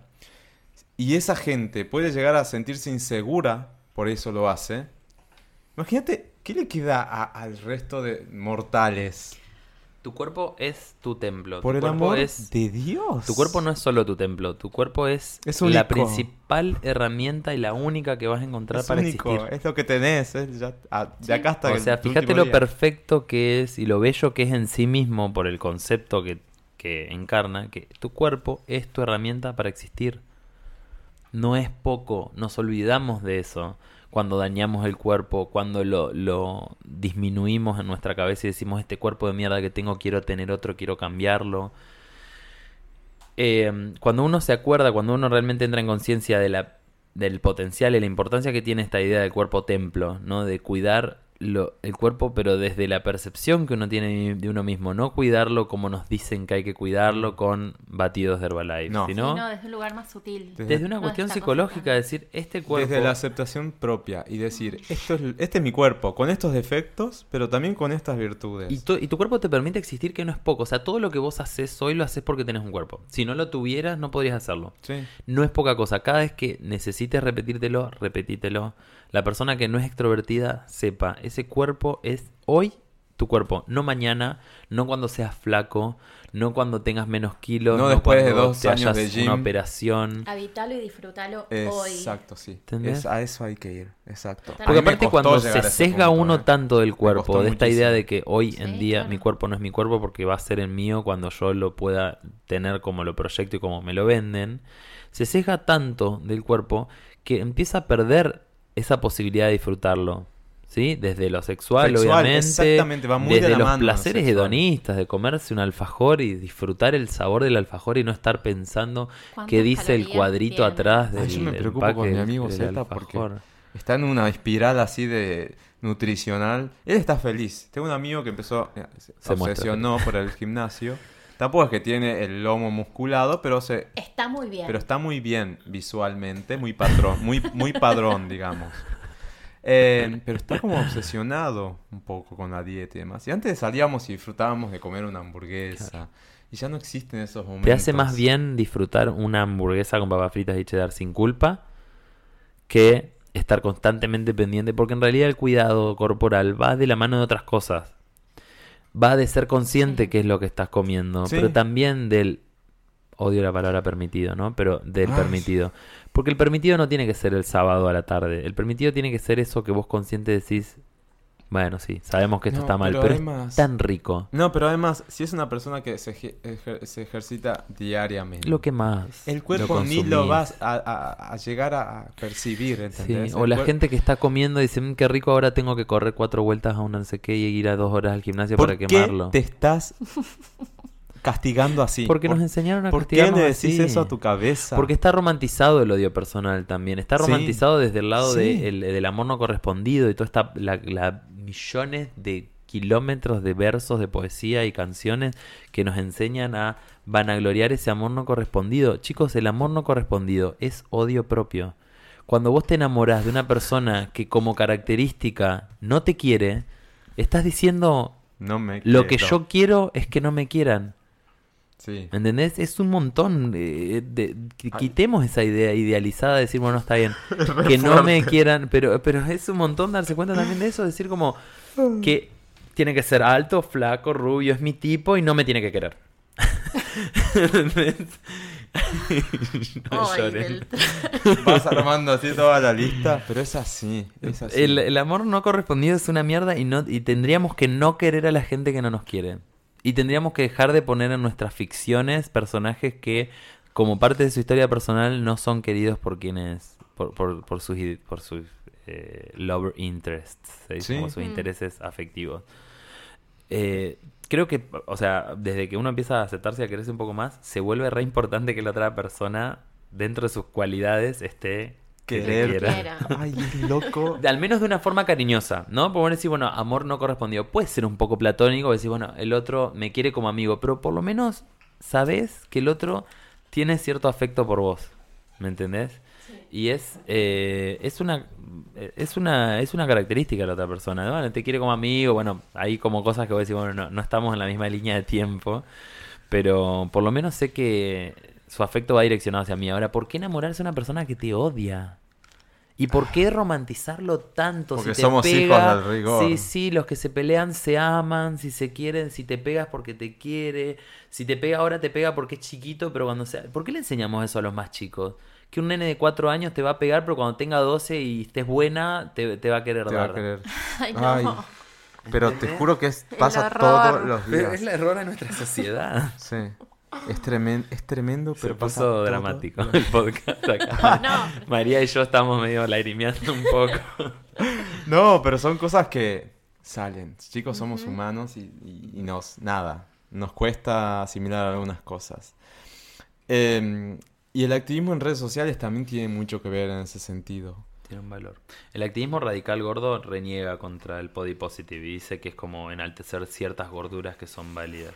No, yo calculo que el, ¿Cómo cuál el es? body positive... Y bueno, Y porque dicen que bueno, que Es el gordo un- que se muestra con orgullo no es un gordo radical, porque es un gordo lindo, porque es un gordo privilegiado, que también eh, el orgullo no es una buena respuesta porque si- Igual el body porque positive- reclamar una igualdad social es no decir yo tengo que ser orgulloso de tal etiqueta, sino destruir todas las etiquetas.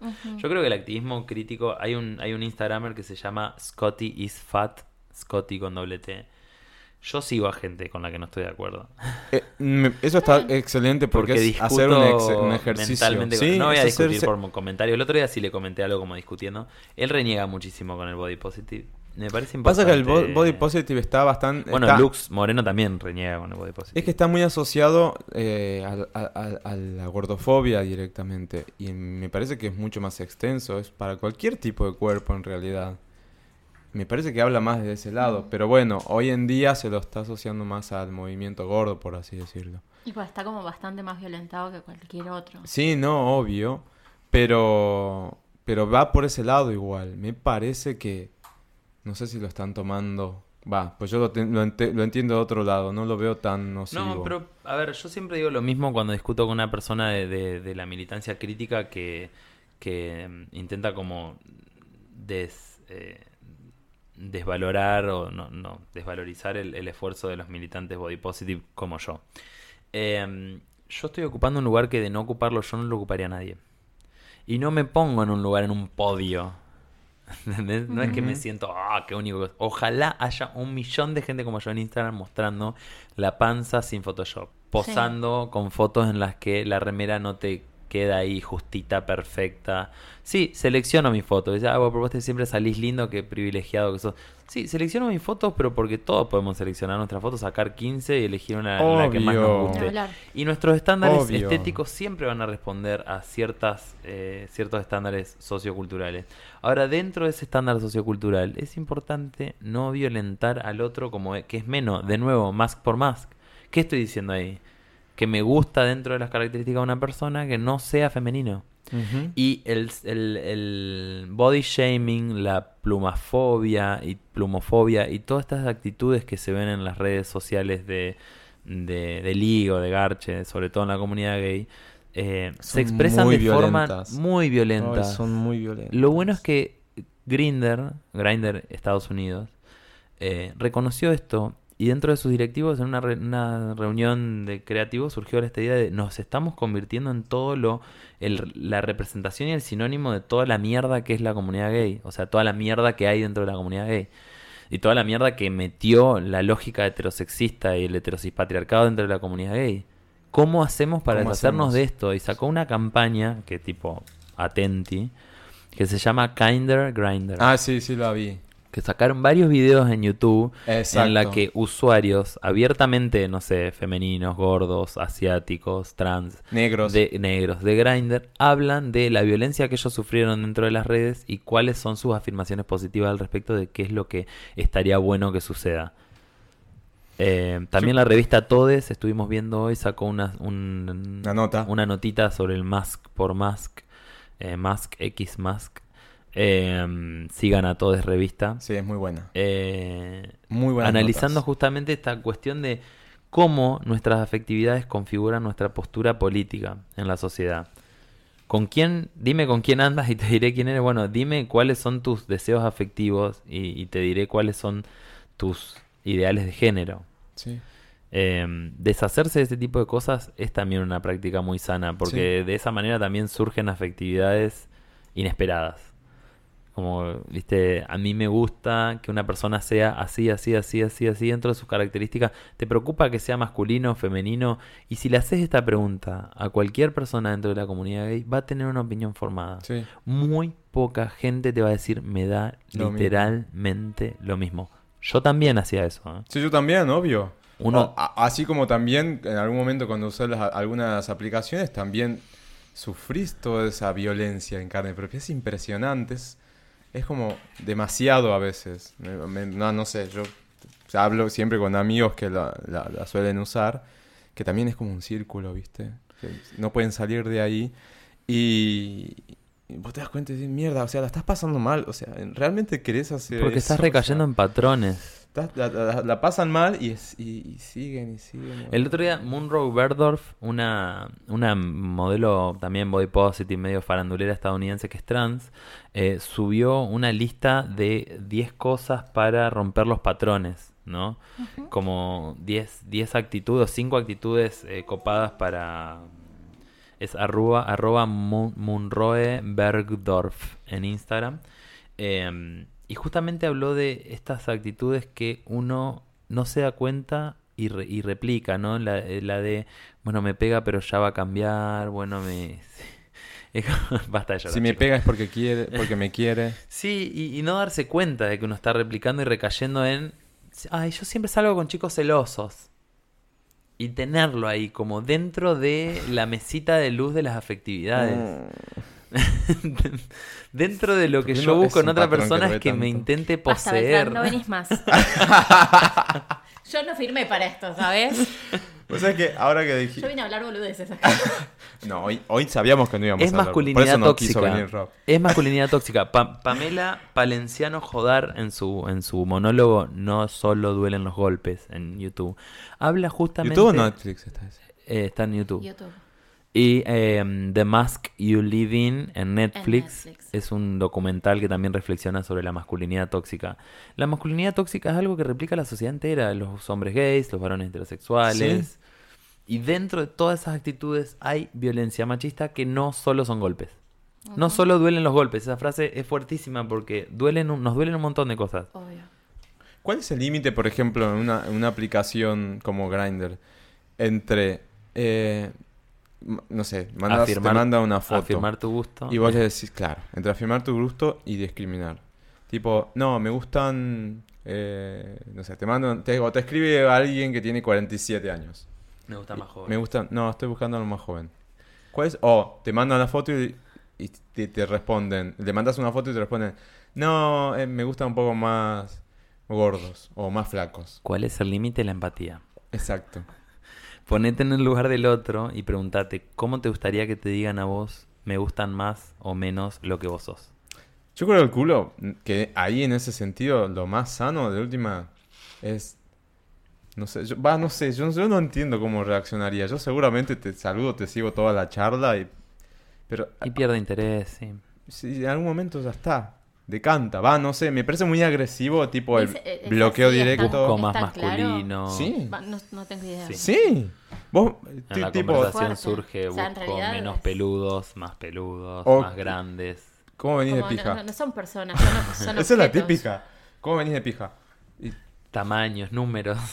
Yo creo que igual eh, es, es también violenta la, la forma en la que se han ido volcando eh, las formas de saciar el deseo, ¿no? Como, Claro. Es, es una cosa el otro.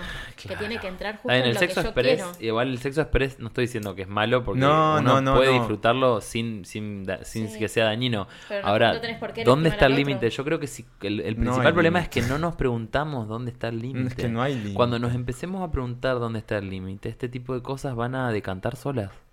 Sí, yo calculo que sí. ¿Cómo es la forma en la que yo le contesto a alguien que no me gusta? A ver, puede ignorarlo, ¿no? Porque es una aplicación que está pensada para prestarle atención a aquellas personas que te gustan. No es una aplicación, no es, no sé, Instagram, no es la calle que le estoy quitando el rango de persona visible y trato de como de invisible como hacen algunas personas con los indigentes. Em, es una aplicación para eso, entonces yo puedo ignorarlo. Ahora, hay expresiones que te están demostrando que te estás tomando el trabajo de violentar una identidad. Nadie te preguntó si sos un asco por ser así de femenino. Tenés las uñas pintadas, qué asco. En la foto tenés las uñas pintadas, qué asco. ¿Qué necesidad de usar tanto maquillaje? No lo digas, no te gusta, move on, es como en el supermercado, no te gusta la mermelada de frutos rojos, Sí. seguís, te compras otra, ¿entendés? O sea, por más que sea súper capitalista la comparación. No, bueno, pero... Bueno, pero es que esas aplicaciones funcionan medio así. Sí, son góndolas de Son personas. góndolas de Es que cachos sí. de carne. Pero bueno, en fin. Justo que mencionaste hace rato el decálogo. eh, Ay, ¿lo buscaste? ¿Lo tenés La foto. o no? La voy buscando, pero mientras. eh, No, porque- Voy sintetizando esto de, lo- de la idea de las masculinidades tóxicas. que pues generalmente el varón heterosexual, cuando se encuentra, el varón heterosexual porque es el estamento de todo esto, Exacto. se enfrenta entre todo esto de que uy, me tengo que preguntar de repente un montón de cosas que no me tenía que preguntar, pues privilegios. Y, mm, y se encuentra en el, en el callejón y te interpela, tipo, ah, bueno, entonces vos decime, ¿qué tengo que hacer? No, ¿Me entendés? pensá vos. Usá esa- eso Re- que tenés arriba re- de los hombros. Se llama cabeza. Repensemos nuevas masculinidades juntos. Y aparte, si el hombre heterosexual machista se diera cuenta lo atractivo que es a la mujer, otro tipo de hombre, Claro. Eh, De cambiaría. consejo. Sí, hasta- igual, hay mujeres que se sienten hasta- completamente atraídas Ay, hacia no patrones súper Bueno, nocivos, sí. ¿no? Pero, pero... ¿qué- Cambiarían solo por sí, conveniencia, te diría. Pero claro, por eso, ¿por qué tenemos...? está bien, no te critico, es buenísimo eso, pero también entendamos de que la, la motivación es como el varón que se, que se pone el pañuelito verde para levantar. Hay mucho de eso. Ay, no. Sí. ¿Me entendés? Es, Ah, Re. ah. ¿Por qué Ah. vas a.? Claro, pero ¿por qué vas a usar en, en una causa que justamente intenta no apuntar hacia el levante? Porque la mujer no es algo que uno tiene que levantar apropiación cultural del feminismo. para beneficio Claro, propio. apropiación, apropiación sexual, Sexual. masculina. Ya, el Cualquier hombre ya hace una apropiación para, cultural Para constantemente. beneficio propio es mala en ese sentido. Este es el cinco formas, que de, yo le no, critico cinco Anita, formas de no ser ¿Ves por usada. qué últimamente la, uso, la, la critico bastante? Porque siento que ella hace una apropiación cultural de Pink Money. Y Sí. para su Pink Money y le encanta tener la plata seguidores fácil. gays y, y el que la comunidad LGBT Pero la después cuando siga, la, la comunidad tiene que le afirmarse dice- en contra de un presidente Exacto, homofóbico, Se lava las manos. un Entonces, candidato beso todavía, candidato. ¿no? Sí, ¿Qué dice candidato. Beltrán? Ay, por Casi Dios, ya, ya vamos a hablar de pasar eso como país. Paulson en, en, en- Se vota en mañana, ¿no? Sí, American por Horror eso. Espera que venga qué, qué país porque estábamos, estamos en, con el tema este que está muy bueno. Bueno, vemos el Cinco decálogo. formas de no Cinco. ser usada. Es un quintálogo. Dale. Uno, creer patrones y no, y no disculpas. Believe patterns, not apologies. Es dar, o sea, este amiga date cuenta de decírtelo a vos Sí. misma, así como, che, pero si es la quinta vez que se repite, ¿por qué le crees cuando te pide disculpas? No llores más, Agustina. Ya no tengo Agustina, servilleta ni María, carilina ni Basta de llorar, María. Es la, la virgen, va a empezar a llorar sangre y se convierte en una virgen. No Sería lo último ¿eh? que falta. No. Eh, recaer justamente en creer disculpas cuando una persona lo único que hace es replicar patrones una y otra y otra vez es ser usado. No Mm. caer, no, dice, don't fall in love with potential, no enamorarse del potencial, que es la típica Check. conversación de amigas. Ay, amiga, si fuera un poquitito Idealizarlo. menos boludo, yo me caso. Así que me voy a poner de novia con él a ver si puedo. Cambiarle. Cambiarlo un poco. Sí. Es pa- No enamorarse del potencial. Tiene potencial. Y con el cuerpo también pasa porque. Obvio, El, el otro día obvio. pasó algo heavy. Murió un gogo dancer oso de un grupo de cinco gogo dancers osos de eh, Muscle Bears. Son como una tribu de osos musculosos. Musculosos. Murió por una, un colapso cardiovascular por el uso de esteroides. Ah. Y la persona que después se fue descubriendo dentro de su biografía que más lo incentivaba y lo obligaba al consumo era el, era el líder de este grupo, que Ah. era su novio. El chongo. Y dentro de la comunidad está como shook, la comunidad osa de alrededor de esta gente, porque lo están acusando de asesinato, de una Sí. forma de asesinato, digamos, psicológico, porque está haciendo, hace lo mismo con el resto de los integrantes y hay otro que está en coma. Qué tóxico el señor. Entonces, enamorarse de potencial es también, ¿sí? No solo ser usado, sino usar al otro y decir, "Mm, bueno, pero con un par de kilitos menos, eh, listo. Entonces yo me pongo de novia, me pongo de novio y intento cambiarlo, intento incentivarlo a que tal cosa... Ah, yo tenía un amigo, eh, tenía, todavía lo tengo en contacto, pero ya no somos tan amigos, que se puso de novio. El flaco hacía triatlón, tenía un cuerpo así muy atlético. Y la mina empezó a, a- muy tóxica. Empezó a pedirle que no entrene tanto y lo empezó a, a dejar en casa guardado. Y yo me acuerdo la última vez que lo vi, no lo reconocí. Mm.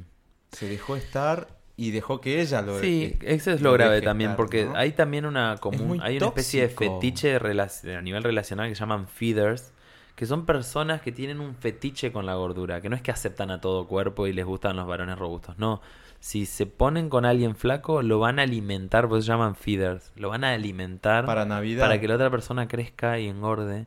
Y Qué loco. este consejo de amiga, date cuenta, me pasó el otro día con una amiga me dijo, no, porque el otro día le dije que quería ir al gimnasio y me dijo, no, está bien, quédate así mejor, no vayas al gimnasio. No. Salí, cor- salí corriendo de ese tipo de, de- gente. Salí corriendo. Leaves the room in gay. Para los dos lados. claro. Claro, como el otro. Hay un meme de una chica que sale Leaves the room in corriendo gay así. es tipo peluquita que gira cuando te das vuelta y te vas taconeando y dejas la habitación y azotas la puerta. ¿Por qué vas a reglamentar tanto sobre un cuerpo ajeno? No, te En enamores del lo- potencial en que el otro cualquiera tiene. de los dos Enamorate de lo que el otro es. El último episodio tuvimos un caso de esos, ¿te acordás? Que el novio le decían, no sé, te veo como dejada. O sea, como Sí. que desde el viaje de Europa, creo que era, Sí, te dejaste estar, subiste de peso. ¿Por qué no volvés estaba gimnasio? Ella, ella decía, me siento bien, pero mi novio medio que me está chicaneando para que vuelva al gym y... Hablando de mi novio, me olvidé que esta reflexión de, lo de la romantización del amor no correspondido la tuvimos con él, a esa conversación. Le voy a dejar créditos a Muy arroba. Daro Hedge. Muy bien. Perdón, arroba Daro GC. Eh, sí, sí, sí. Eh, otra que dice, believe all red flags. Hay una, hay una cosa bastante heavy dentro de la, de la cultura de aceptación del machismo que es tratar de hacer caso omiso a eh, cosas GD como la violencia física. Como decir, bueno, no, fue una cosa una sola vez, me azotó contra la pared una vez, no va a volver a pasar. Y es descreer esta... Esto es un un red flag, es Se, una pega- bande- se pone violento, pero le pega a la pared. es una Ah. A mí no me toca. bandera roja, es una bandera roja. Y hay que prestarle atención, es como... No descreas de tu propio instinto. Yo soy, yo soy bastante partidario, no soy energía bastante femenina, instinto. Soy partidario de que si hay violencia física o, o lo que fuera, del tipo que fuera, no funciona, ya está. No sé, yo soy de ese tipo Sí, de... sí, sí, hay que ser tajante con ciertas cosas, encontrar tus propios parámetros.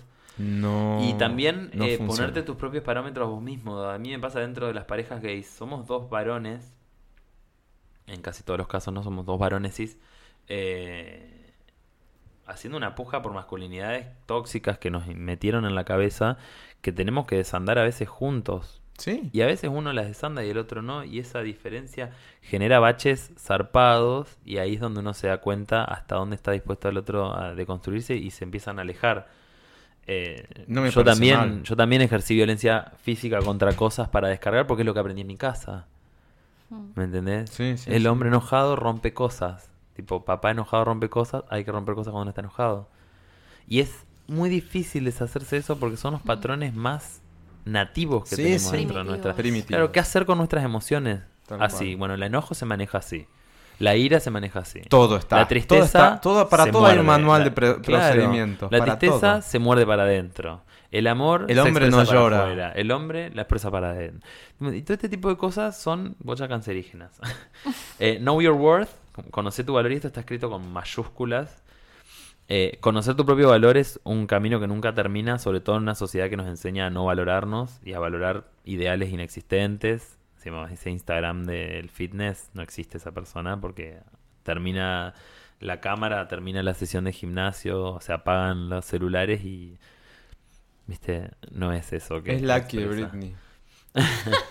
Claro, y la última, don't lower your standards. O sea, ya cuando lograste poner un estándar alto y decir, bueno, yo no acepto violencia física, no vuelvas para atrás. Sí.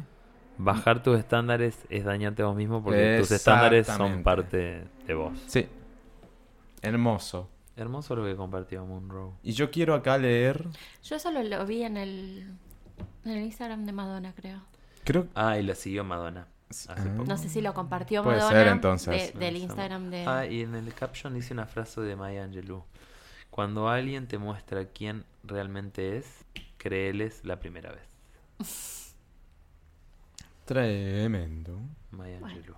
Bueno, Y bueno, para terminar esta primera parte, porque si no vamos Sí. a estar eternamente hablando, quiero, eh, y es Y parte yo de me mi tengo que ir a comprar T-Rex. quinoa y a ir al gimnasio, así que... Bueno, dale. y es parte de mi T-Rex. Quiero, eh, que capaz que va a servir mucho del otro lado, eh, mencionar lo que Alejandra Gurgel en su libro me- eh, pone como un 10, de, 10 Ah, este comportamientos. era el decálogo. Sí, 10 comportamientos para evitar ser gordofóbico, gordofóbico, porque ella dice, y de esto no hablamos mucho ahora, pero ella dice, eh, es inherente a la humanidad ser gordofóbico, porque viene ¿Vos de decís? viene de Sí, nacer a la humanidad como constructo social. como construcción no como social. raza. Exacto. Ay, qué feo la concepción. No, pero viene así, viene así a ese, a ese nivel lo que ella dice. Es como, Mm.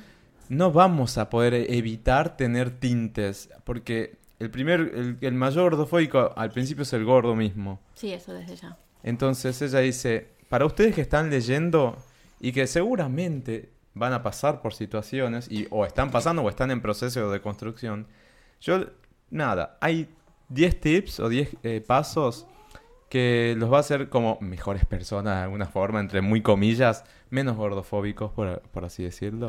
Y dice, el primero, lo voy traduciendo porque no, lo- Ah. no lo traduje. Ajá. Dice, no crea que personas gordas son así porque eh, les gusta engordar. O comen de más o tienen una vida sedentaria. Ese es el primero. No asumir. No asumirlo, no dar por sentado que son todos eh, gordos porque... Vago. El gordo es vago. Es vago, exacto. Viene a ese El gordo es abandonado. No tiene motivación. No, no tiene motivación. Le gusta estar todo el día con la Play. Tirado Pero- en el sofá, jugando. Pero si así fuera. Está todo perfecto. Tampoco tengo derecho. a- Por eso, digo, en realidad, el, el punto va. si sos No, gordo porque comes o sos gordo porque tenés un problema hormonal. punto. Por eso. O sea, no... por eso, no, enca- No asumir. eti- no, eti- Sí. no, eh, no etiquetarlo. El segundo, no comentar sobre los cuerpos de los otros. Desde ya. Básico. Básico, y ya hablamos un montón Salvo de el de esto. Z, que siempre podemos decir. Obviamente. Repitamos de nuevo ¿Qué cosa? una de las máximas de... No com- de Alejandra Gur- Gurgel. Es no comentar sobre el cuerpo de los otros. Así, Que la corporalidad ajena no sea parte del comentario público. Sí. Ya fueran piropos, lo que sea. Total. Tercero, no ofrezca o comparta cualquier tipo de dieta, ejercicio o solución para adelgazar, a menos que te lo hayan pedido. No creas que solamente por ser una persona gorda, esa persona automáticamente está queriendo adelgazar. Totalmente de acuerdo. Eso, y es lo- la policía del peso, ¿viste? La Ay, policía no, pero de la- yo te voy a pasar una dieta. Ay, Beltrán, ¿sabes que yo te paso una Mi dieta? tía porque- Rita hizo esta dieta de la, La del- cebolla y bajó 7 kilos en Sin que una te la pidan, porque si vos decís, uy, bueno, me- ¿cómo, ¿cómo hiciste para...? No es una mala pregunta, che, ¿cómo hiciste para No, bajar de peso porque así? podés tener el, el- el target de, che, necesito bajar un Sí, par sí, de pero lo kilos". estás pidiendo. ¿Querés volver a usar ropa que no querés comprar otra? Exacto. No es tan Tenés tu grave ropero querer y- bajar de peso. El problema es que es una decisión talles. personal y, y inherente a, a tu decisión personal, no una cosa violenta para con vos mismo que rechace violento. tu propia corporalidad. El cuarto dice, no use el prejuicio disfrazado de preocupación con la salud, cuando lo que te incomoda en realidad es la apariencia. Total. Eso es un re Clásico. punto. Es el clásico. Es cuánto realmente te- eh, tu, tu consejo es de gordofóbico o cuánto es por comiste algo podrido, ¿no? O cuánto es porque realmente Por te gorda.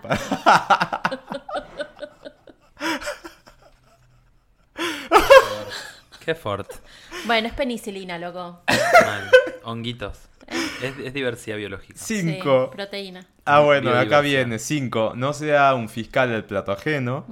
Seis. No crea que las personas gordas eh, no pueden ser saludables y no consiguen hacer cosas como ir a bailar, tener sexo, tener hijos, practicar yoga, correr un maratón, por ejemplo. También Sí, ya hablamos. Es como esto, ¿no? pri- eh, privar eh, en forma lingüística al cuerpo gordo de derechos. Sí. Exacto. Que el lenguaje hace un montón. Sí. Hace un montón. No, qué horror. Esa gorda no puede ni, ni correr el colectivo. ¿Vos qué sabes? Cerra ¿Qué- el orto. ¿Qué sabes? Hacerle un favor a la sociedad y cerra el orto. Qué raro eso que tenés en la boca que parece un orto. Sí, no, está compitiendo. Tu boca y tu culo están compitiendo por cuál saca más mierda afuera. Siete. Evite expresiones y palabras gordofóbicas. Y bueno. Gordo de mierda. A mí me dijeron gordo puto casi toda la infancia. Fue como el insulto que más escuché en toda mi vida. Ahora me lo estoy por tatuar. Ay, Es me buena. encanta. Me, me quiero tatuar gordo puto porque son dos cosas de las cuales usaron como insulto y hoy en día yo no tengo nada que renegar con ser gordo ni con ser puto. O gordo trolo, que me encanta la fonética de trolo. Eh, yo soy abiertamente gay y soy muy orgulloso al respecto. y Estoy feliz de haber eh, elegido el camino de expresar mi sexualidad abiertamente. Y soy gordo. Soy gordo. Soy gordo, Alberto Cormillot. No soy, Radena, somos no gordos. soy una persona triste por ser gordo. Y no estamos No haciendo estoy apología. haciendo apología a la obesidad. Mi cuerpo, la sanidad de mi cuerpo es una conversación entre mi médico, no vos, y yo. Mis análisis y mis variables es muy político y muy personal. Ah, Siempre y cuando, y hasta que siga haciendo cosas como cuestión de peso, yo voy a ¿Sigue seguir militando en contra. ¿Existe eso, no? Existe, salió de nuevo este año otra Dios. temporada más del Ay, circo de la gordura, Es tremendo. de la violencia, Bueno, el avergonzamiento Otro de los punto gordos. que ha- dice Alejandra es que habla del índice de masa corporal. Y dice, "Ti- ese índice tiene 200 años y compara dos variables que yo no puedo controlar. Primero, mi altura. O sea, mi altura es así, yo no voy a poder ser más alta, menos, menos alta. Y segundo, mi peso. O sea, lo puedo controlar, no puedo controlarlo entre comillas, ¿no? Pero aparte también es súper ¿Qué relativo. tanto dice? No, y aparte, el índice ¿Qué de masa corporal dice? no es el problema. El problema es todo lo que se ramifica del índice de masa corporal. Pues si vos abrís la revista del viejo nefasto este... Cormisot. Lo dijiste vos, no yo. Dice, al lado de cada índice, cada variable Ay, índice, cada resultado, que sos, obesidad mórbida, Obesidad nivel no sé mórbida, cuánto, obeso nivel 1, obeso nivel 2. que generalmente que en qué comportamiento recaes y la última columna y la más nefasta de todas, ¿qué sentís sobre vos mismo? ¿Qué sabes vos que siento sobre yo? ¿Se entiende? Y el gordo, el obeso mórbido tiene deseos de muerte. No te preguntan, ojo, no te están preguntando, no, no hay un psiquiatra diciéndote, ¿te querés morir? Te lo pone Sí, directamente en la boludeces que tablita. estás escribiendo, me quiero morir. Te dicen tenés deseo de muerte. Eso es, eso es apología al suicidio. Sí, eso antes que sí. apología a la obesidad. Decirle que una persona, ante dos variables que no puede controlar, tiene deseos de muerte, es apología al suicidio. Y es de hecho decirle, deberías querer morirte Sí. si tenés este índice. Sí.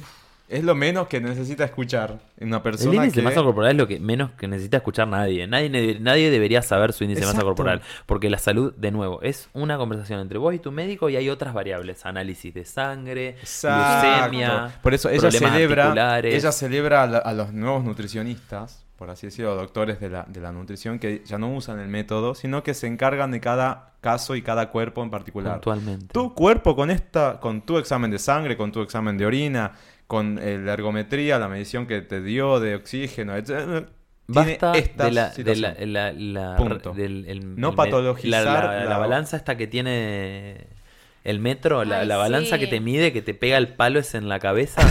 bueno, basta de esa balanza y la calculadora para la gente. Sí. Vayan al médico, a la médica, vayan, analícense, conversen con su médico. ¿Cuáles son las mejores decisiones de salud para tomar? Sí. Quizás no es empezar una dieta. Eh, Una, una amiga modelo plus size fue a un nutricionista sano después de muchísimos años de sufrir y lo primero que le pasó fue descubrir sorpresivamente que por primera vez un médico no le, no le dice, no asume que está ahí por su gordura, le dijo, ¿y por qué viniste? Genial. ¿Entendéis? Para una persona que tiene un tamaño importante, que toda la vida sufrió ese tamaño por la, la discriminación social, es bocha. Y ahí está de nuevo el orgullo hétero y todas estas cosas. Si sos flaco, naturalmente nunca te pasó esto. Te habrán pasado otras cosas, pero esto nunca te pasó. El médico llegaba y te preguntaba, y para vos es normal que vayas a un médico y te diga que por qué ¿Y viniste. por qué Para un gordo no. Un gordo va al médico y el médico asume que tiene problemas derivados No, de su vas a un obesidad. dermatólogo porque te salió algo en la cara Va- y te, nutricionista. y ¿Te te, mandó nutricionista? nutricionista. Yo no te pregunté. O sea, gracias por preocuparte. Pero me hiciste tipo, un hisopado a ver si tengo un hongo. Ah, un hola, herpes. Vine, vine por esto. Si tengo acné virósico, no, no importa, sos gordo. te- te- tu Tenés problema que- sí. está enraizado en la gordura. tengo herpes, no importa. tenés Y bueno, que y este de médico peso. le dijo, ¿para qué vas a empezar una dieta si me decís que estás por empezar al gimnasio, natación y qué sé yo? Le dijo, nada, seguí comiendo. Me dijo, lo que comes no parece poco sano, Claro. seguí comiendo esto que comes. Haz revi- o ejercicio. sea, De última, controla hacete- que esas cantidades se mantengan y hace Exacto. ejercicio. Y empezó ejercicio y fue la primera vez que un médico no le dijo, no, te voy a, con- te voy a mandar una consulta, una interconsulta con el nutricionista. Claro, no, de última, no sé, ¿qué querés ver? Tus valores, cómo andan, pero qué es... sí. Bueno, en fin. Sí. Este era el octavo, ¿no? No, el séptimo. El octavo dice, respete a las personas gordas. Parece obvio, pero es así. Lo dice ella, ¿no? Así Respeta a tal las cual, personas, literal. punto. Exacto, bueno, pero Traigan el envase que traigan. es obvio. Así, así como hablamos de no, no necesitamos aceptación, necesitamos respeto. Y aplica para todo. Nueve, no trata a las personas gordas como enfermas, fracasadas o pobrecitas. Coitadas, pobrecitas. O payaso. O payasos, ni hablar. Bueno, o la típica, vos tenés que ser simpática, o sea, porque tenés, so- sos gordo, tenés que tener alguna Tenés que gracia. mí, Claro. par- parte de las cosas Dios. más duras que yo sufro hoy en día como gordo es, eh, que todavía sufro, digamos, es eh, trabajar en, en- en el boliche. Yo trabajo en una fiesta gay y soy gogo dancer, soy bailarín y gogo dancer. Y me saco la ropa, o sea, me saco la ropa, suena como que soy stripper. Baila Me- en, pe- en Bailo en, paños menores. Mm. Y bailo en- igualmente de paños menores que mis compañeros que tienen cuerpos marcados y, y- Padrones. y marcados al- a- también por patrones y claro. Y cuestiones de gimnasio y dieta y cuánta porquería se tengan que meter para el- el tema del cuerpo. Y bailo al lado de ellos y mi cuerpo es motivo de risas y es una experiencia re fuerte subir un escenario y ver gente cuchicheando, mirándote y señalándote la panza. Lo afronto cada vez que voy a trabajar. Y a pesar de que mi cuerpo y mi salud psicológica me pide a gritos tapate, yo no lo hago. Eso es una batalla para mí. Porque encima tengo la- el dolor, o sea, tengo el, no sé, no sé si el dolor, porque no me duele, pero tengo la, la- el infortunio de tener al lado la comparación de todo lo que Claro. no soy y que la sociedad espera que sea, porque mis cuerpos, mis compañeros tienen cuerpos literalmente hegemónicos, blancos, peinadito, cortadito, perfecto, marcado, depilado, buen culo, abdominales, todo esto que no soy, lo tengo al lado, entonces estoy directo dispuesto a la comparación. Se lo lo que- los que te critican se lo pierden, te digo, ¿eh? Yo interactúo, igual, ojo, son amores de personas y dentro de mi ambiente laboral ellos jamás hicieron ningún comentario sobre mi cuerpo. Y cuando yo he hecho comentarios sobre mi cuerpo, ellos han sido muy sororos al respecto. Decir, no, bueno, pero es así, vos sos así, eso es tu identidad, ya está. ¿Entendés? Cuando yo digo, uy, no, porque estoy esto así, porque esto me queda mal por la panza. ¿Me entendés? Entonces, eh, no es el problema a veces la persona que cumple con la hegemonía, porque hacia afuera no es gordofóbico, capaz que es gordofóbica consigo misma, y bueno, también será una conversación con ella y su, y su, Y profesional de la salud. Pero el, el, del tema esto de sea respetuoso con la gente gorda, es eso, es ver a una persona en un escenario mostrando su cuerpo Ya está, sin pruritos y que no sea motivo de risa, uy, mira cómo le saltan las cachas, mira cómo se le vibra la panza cuando perrea. Y todo lo que yo puedo imaginarme que dice. Y eso, y eso cierra el decálogo que eh, Alejandra eh, nos da y dice, no haga bromas con las personas gordas. La gordofobia no es una broma. O no es joda, sería No. bien argentino. Y así cierra el libro, más o menos. Es muy largo, pero está muy bueno. Bueno, traducilo. y así se... Sí, a mi hermana se lo voy a traducir y después te lo ¿Por qué a tu presto. hermana? Pero porque no? ella fue la que me- ¿Vas a traducirlo al libro entero? Sí. No puedes traducirlo. Además quiero hacer ese ejercicio. Después le voy a avisar a pobre Alejandra. No, bueno, Tengo un amigo que la conoce, a que- editorial y que la vende la traducción. Y pero yo no soy traductor público, imagino que tiene que ser algo así. Que te creo. como los gasistas, viste, que te lo hace cualquiera, después viene uno, matriculado y firma. Claro. Hace así. Tengo re ese proyecto en mente, pero para practicar también. O sea, eh, podés la tipo ser como editor en jefe de eso y pagarle a un traductor público los derechos. Claro. Ya está. Es un proyecto. Negocios. Antes de cerrar la primera parte, ¿querés cerrar con alguna cosa más que te haya quedado en todas tus hermosas notas? Porque este chico hace los deberes. Ustedes Sí. que están escuchando del otro lado, llegaron a las dos horas y algo, diez creo que son ya de episodio, sepan que hay calidad del otro lado y dedicación sobre todo eso. Así que valoricen mierdas. Eh, sí, más que no ser, eh, o sea, todo empieza por casa, no solo no seas gordofóbico, plumofóbico, machista hacia afuera, sino no lo seas con vos mismo. Como El camino ese, cuando empieza por uno mismo, es mucho más fácil. Cuando uno deja de observar como negativas las cuestiones que te nacen ser femenina, las ga- ganas que te morís de ganas de hacer ballet, danza clásica, cocinar, eh, todas esas tareas y actividades que no, socialmente fueron femeninas. ubicadas dentro de lo femenino de una forma Ujú. súper sesgada y nefasta, Sí. hacelas, date el gusto de ser todo lo femenino que quieras. Todos los hombres deberían alguna vez hacer drag, heterosexual o no. Sí. Yo quiero hacer. Deberían Otra El otro día un amigo me hacer drag, preguntó si pararse había en un par de tacos, sentir el desbalance, ponerse un corset y sentir ese apretuje, Llévame, ponerse una Beltrán. peluca y sentir lo que se siente revolear pelos largos. Todo ese tipo de cosas son una experiencia revitalizadora y comparativa muy fuerte de cómo se convive dentro de una corporalidad femenina y por todas las cosas por las que tiene que pasar una mujer, depilarse. O sea, no tiene que pasar una mujer, se entiende que socialmente se espera que pase la mujer. La depilación, todo un montón de cosas que, que son parte del devenir en mujer y, y el hombre eh, tiene que ser descuidado consigo mismo y no puede usar maquillaje, cuidarse, hacer como un montón de cosas eh, que est- están estigmatizadas. Entonces, empecemos por casa, no seas gordofóbico con vos mismo, sentate una hora sentado porque se marca más la panza, desnudo frente al espejo. Mirá tu panza, hartate de verla y aceptá que tu cuerpo es ese hoy. Viví tu cuerpo hoy, disfruta tu corporalidad hoy. Tené mucho sexo, mostrate mucho en la playa, bailá todo lo que quieras. Canaliza marica, como habías dicho. pasada. marica, desnudate donde corresponda, pero cada vez que desees. En el 60 no. Piensen en las criaturas, por el amor de Dios. Eh, y después sí, empezá para afuera. Empezá para afuera con tus colegas y amigues de comunidades más violentadas. Sé empático, entendé que probablemente vos no sos el que más sufre, porque si tenés los privilegios académicos de reflexionar eso es porque estás mucho más lejos de aquel que nació en el profundo, rincón más profundo y recóndito de una provincia y siente que su género no es el que le asignaron Sí. cuando nació Sí, sí, sí. y sufre el machismo desde el momento en que nació. Y bueno, entendé que sa- saliste ganando y que la sacaste barata y mira a tu alrededor y pensá en la gente que no la sacó barato y sé empático al respecto.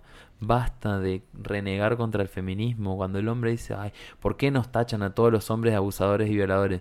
Bueno, antes de pensar eso, de quejarte, pensá de que si vos algún día vas en un callejón por la noche solo, es muy poco probable que una chica te chifle, te Y te persiga y te viole. No te va a pasar. Seguramente no. Y eso es una constante para cualquier mujer que camina de noche sola y que probablemente Ni si, siquiera si de quiere noche, correr, probablemente si quiere calle. correr no, puede porque, tiene tacos. Y el hombre corra más rápido que ella y termine violándola. Tremendo. Eso es una reflexión tan chica y simple como para entender que hay una comunidad entera al lado tuyo que está violentada.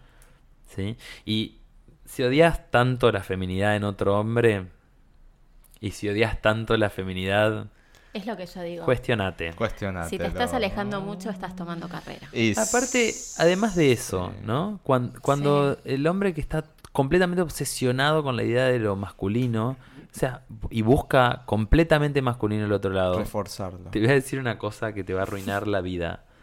Buscar características masculinos, masculinas en eh, intereses afectivos es una característica femenina. Mm. Y este besito para Te Es vos. de mujercita. es de princesita buscar un príncipe azul. Muy Así que Disney. replantéatelo. ¿Vamos con qué país? ¡Qué país! Mamá, dice doña Elisa que nos vayamos todos a la mierda. Beltrán, hablaste sin parar. Ya estamos grabando, ¿eh? Ahora ¿Estamos me en el aire? Estamos en el aire porque ustedes se tienen que ir en poco. breve. No, no vamos, con, vamos con en qué país porque si no se nos hace eterno eh, la tarde. Perdón, Estamos grabando acá sábado. No, no por eso. Porque nos juntamos tarde, eh, Almorzamos. almorzamos, etcétera. Porque esto es una juntada de Esperamos amigos. ya dijimos. Sí, claro, dijimos, esto es juntada de amigos. Y Usamos el- los trabajadores precarizados de Globo. de De Globo, amiguis. Vino en la lluvia, pobre muchacho. Bueno, pero por lo menos Más precarizada imposible. Ay. Bueno, en fin, escúchame. eh, ¿Qué país? Escúchame nada. ¿Qué país? Es la sección en la cual nos quejamos un poco. Ah, ya se no está sabía que era eh, Pacha Pacha se está está quejando. así que nos vamos a quejar. la primera queja. A ver, ¿qué tenemos de queja? Pacha. No tengo mucha queja esta semana. Estuve muy Yo tengo. alejada de poco todo, quejumbrosa, pero poco basta, quejumbrosa. Pachi. Ven. Yo tengo uno eh, que es, bueno, que es internacional, siempre yo hablando de... No, bueno, un poco tiene que ver con Bolsonaro, porque cómo, cómo se contagia esto, este, este mensaje de odio, ¿no? Porque en Brasil, esta semana que pasó, hubo un transfeminicidio. Sí. Mataron a una, a una chica trans en un bar en el centro de San Pablo. Eso es tremendo. En una discusión con tintes políticos, obviamente, se está diciendo que la gente que, que la, que la apuñaló, que eran, creo que son dos o tres tipos, eh, ten- tendría haber, haber- ten- habido, no sé, hubo una discusión con ella a partir de Bolsonaro. Entonces, ¿cómo se, cómo se contagia ese mensaje Sí, de odio, claro. no? Y también viene de la mano, en realidad es también, es Bolsonaro y hablar de nuevo de este tipo nefasto, porque hubo también esta semana una campaña, se descubrió que hizo como una campaña masiva por WhatsApp o algo por el estilo, difamando eh, el otro perso- candidato. Sí, y a otras personalidades, por ejemplo, de Pablo. De Pablo dijo que dijo... sí, Pablo Vittar. Sí. Sí, yo hablo como si fuera Pablo mi amigo, ¿viste? De Pablo Vittar dijo como, como si, si ganaba Bolsonaro se iba del país, cosas por el estilo. Y Pablo, muy, muy viva, al toque salió a responder, hizo un, hizo un video que ya se viralizó muy bueno en el cual responde ese y otros eh, chismes, por así decirlo, falsos. Sí. Eh, pero viste, ese mensaje de odio que sale de la política misma no, no me gusta. Es como tóxico, es peligroso. eh, y nada, eso.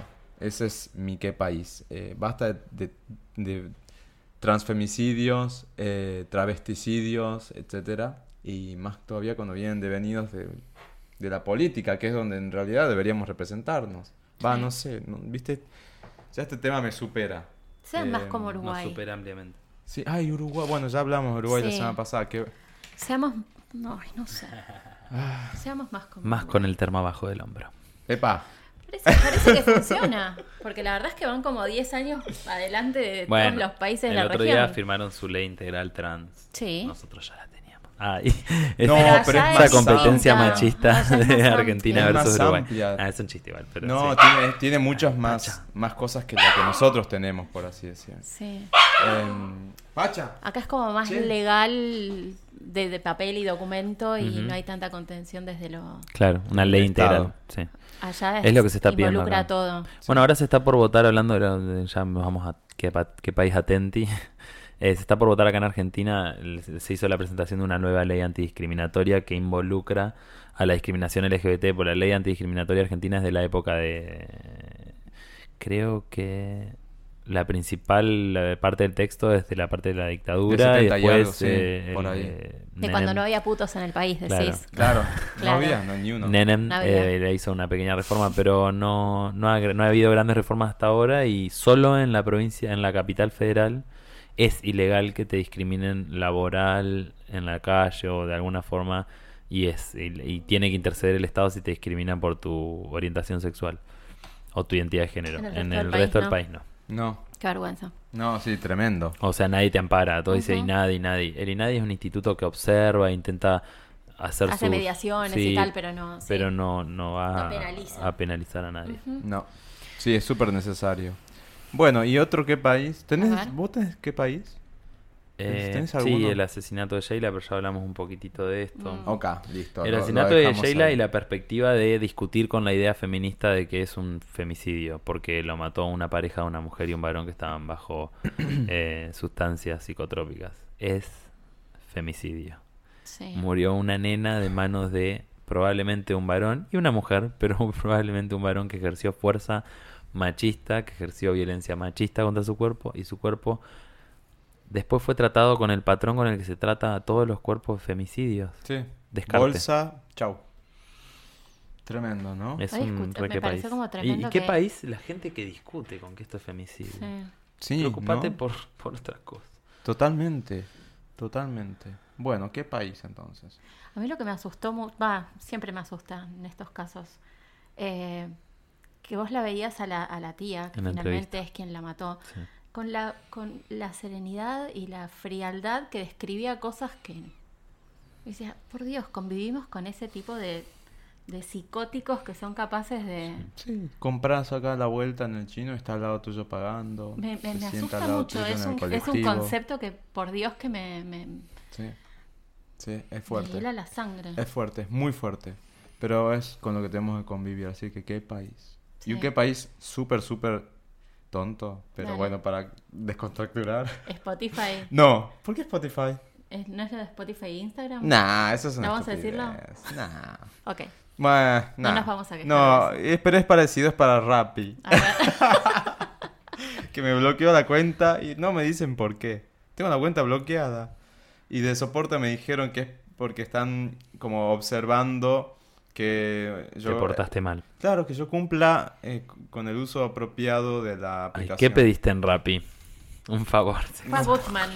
Mandó un pobre bicicletero a Butman a comprar un No matafuego. hice nada, eso es lo peor de todo. Matafuego, claro. No hice nada, eso es lo peor de todo. O sea que devuélvanme mi cuenta porque quiero comprar cosas. No, fácil, te vas a Globo, ya está. No hay que seguir insistiendo. Lo estoy ¿No, haciendo. ¿No hablamos hoy de eso? Donde estoy- no te quieren, Te tenés que ir. tenés que ir. Te quedó clarito. Clarísimo. Ahora hay que ponerlo en práctica. Entonces me fui a Globo y pedí hoy para Globo. Estamos bien. No, pero igual vengo, vengo pidiéndose en Globo porque hace más de dos semanas que no tengo Rappi. Chao. Pero pueden tardar tanto tiempo en definir por qué, qué hice de mal. O sea, además, ¿qué hice? O sea, no hice más que pedir Solo ser. y pagar, claro. Me discriminan por ser, no sé, no entiendo. Bueno, en fin. ¿Qué país Dios. es eso? Creo que igual hablamos un montón de todo, muchas cosas. ¿Qué país?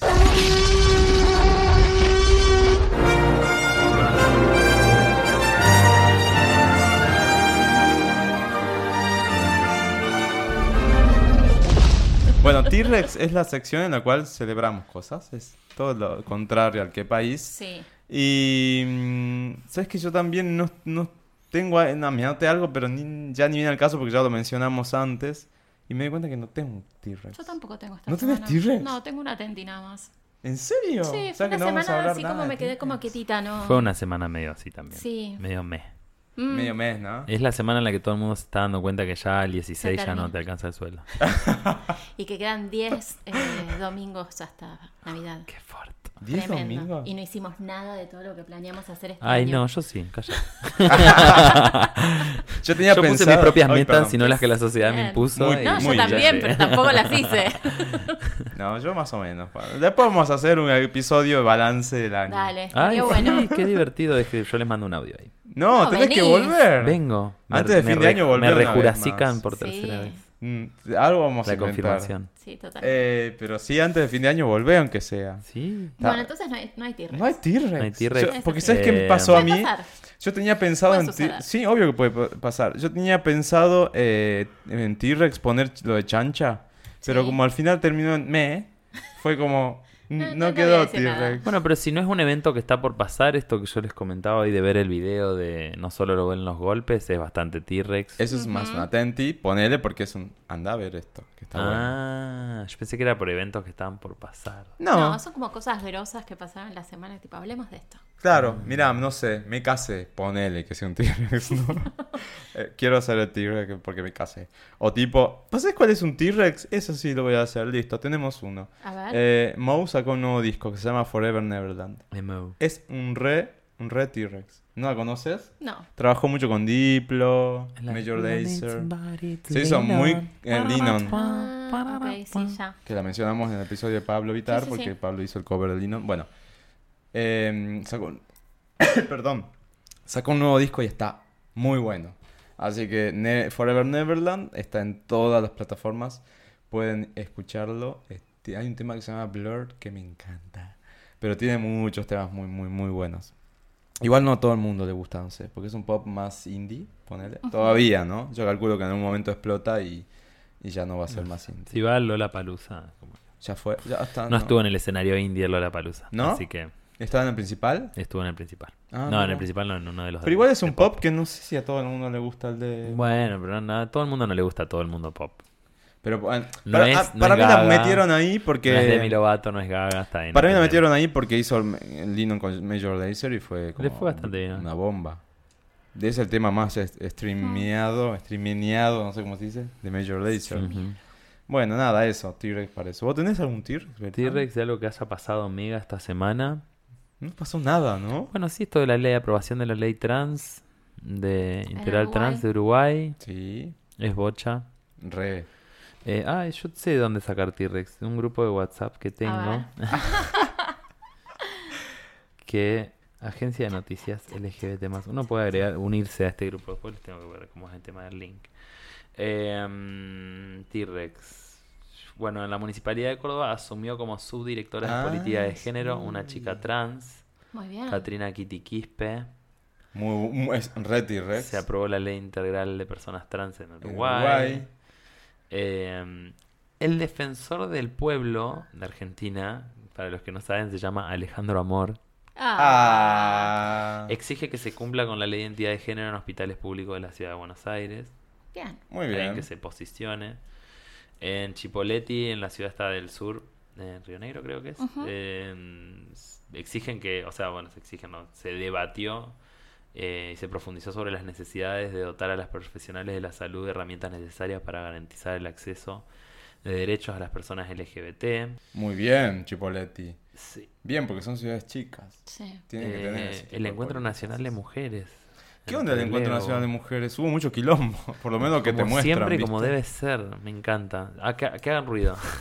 Se cagaron a palos. No, bueno, ese tipo de quilombo no, eso ya es violencia. Por eso, a eso me refería. Se cagaron a palos mal. Y ¿Con pero quién? siempre hay Y opresión policía. policial en todos los encuentros nacionales de mujeres. Hay, hay más que, eh, ¿cómo es que se dice? Represión de actos ilegales.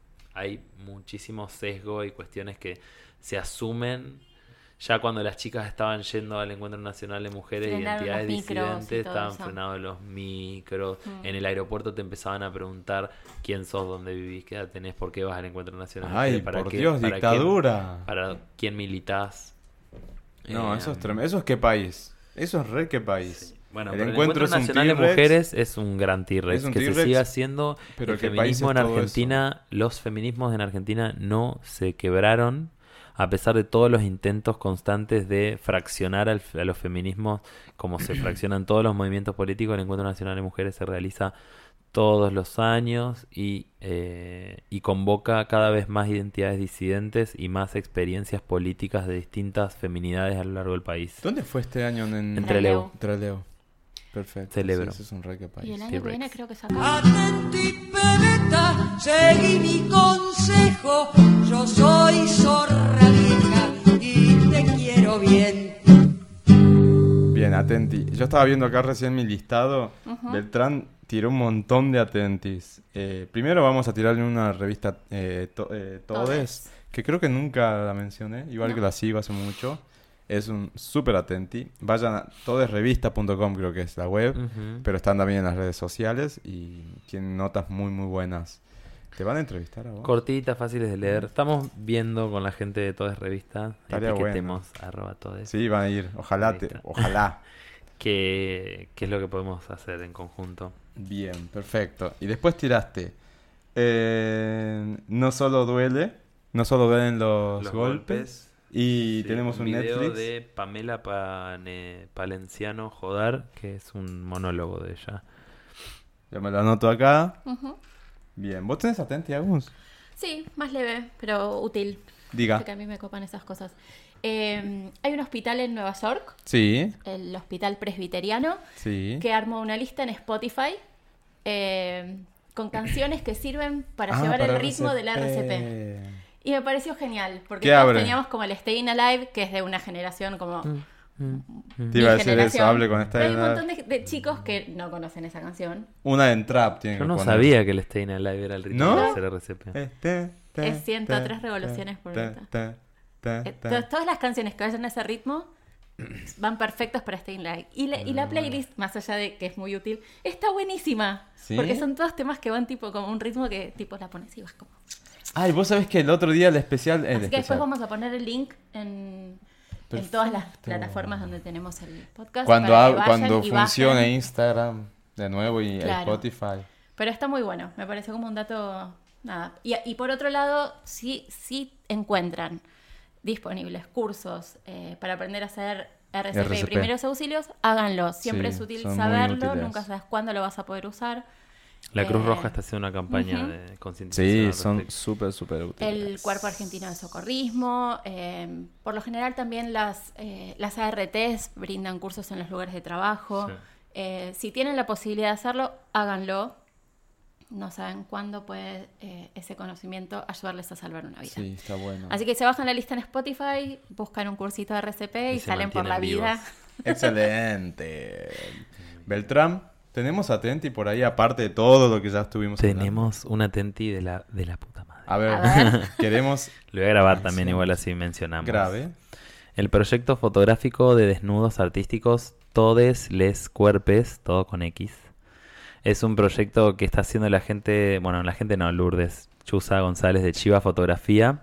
Eh, y va a tener su muestra. Eh, no, bueno, les cuento un poquitito sobre el proyecto. Sí. Eh, es un proyecto de desnudos artísticos que intenta eh, visibilizar a, a todos los cuerpos y todas las cuerpas en su desnudez, en un- como en un desnudo artístico eh, sano y a- a como capitalizar el poder de sanación que da el desnudo artístico y Está que bueno. también ceda la violencia sexual porque se desexualiza el cuerpo desnudo como una- un instrumento Objeto solo para el sexo y eh, convoca un montón de identidades body positive, gente flaca tatuada, pelado, gente grande, gorda, gordos, flacas, flacos, mamas, trans, travestis, trans, eh, mm, chicas drag, eh, de todo, de todes. De todos.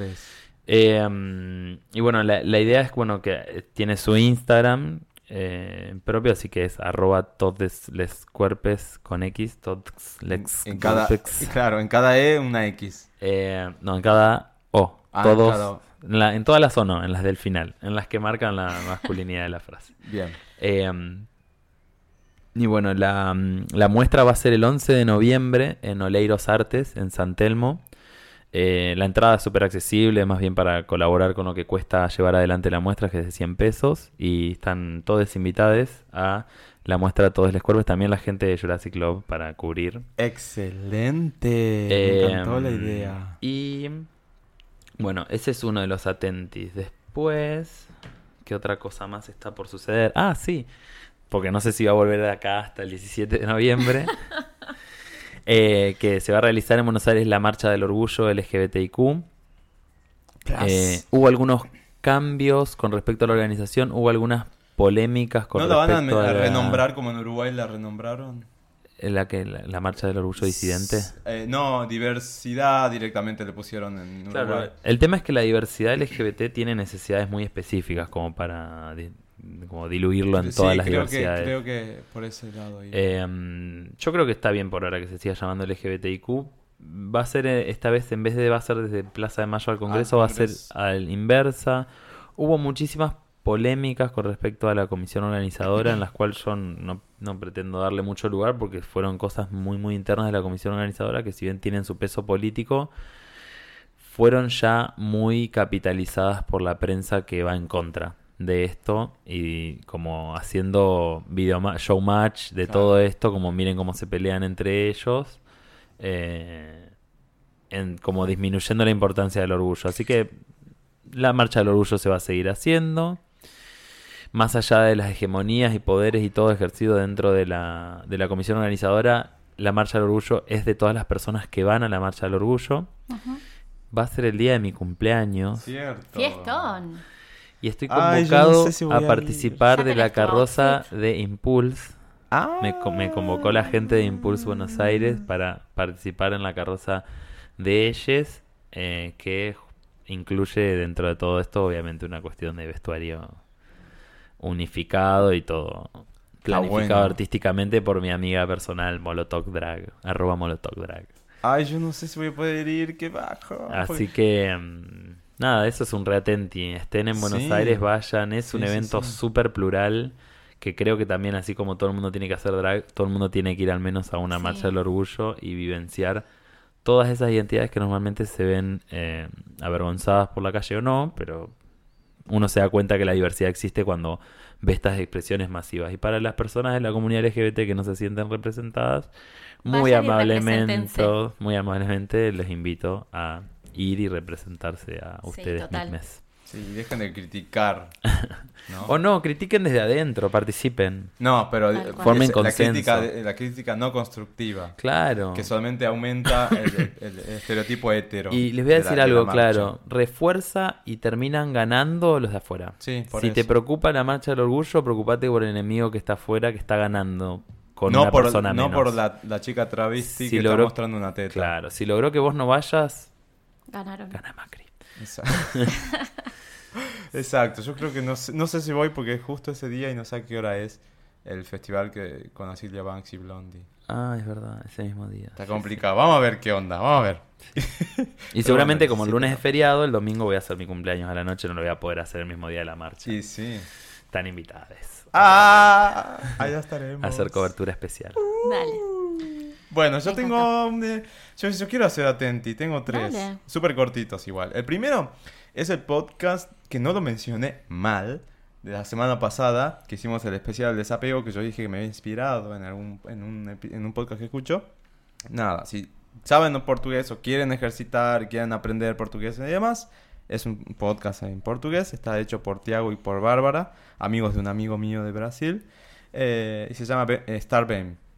Hablan de situaciones así, como el desapego, la amistad, eh, ese tipo de cosas, súper cotidianas, pero con una visión muy particular de ellos dos. De estar Eh, bien. De estar bien. Él es un chico eh, gay que ya tendrá sus 40 años, tiene muchísima experiencia en medios, trabajó para Capricho, que es una revista brasileña tipo para ti, una cosa así acá. Eh, y ella también trabajó ahí, es editora y tienen mucha, mucho conocimiento de cultura pop, pop queer, así como nosotros llamamos acá.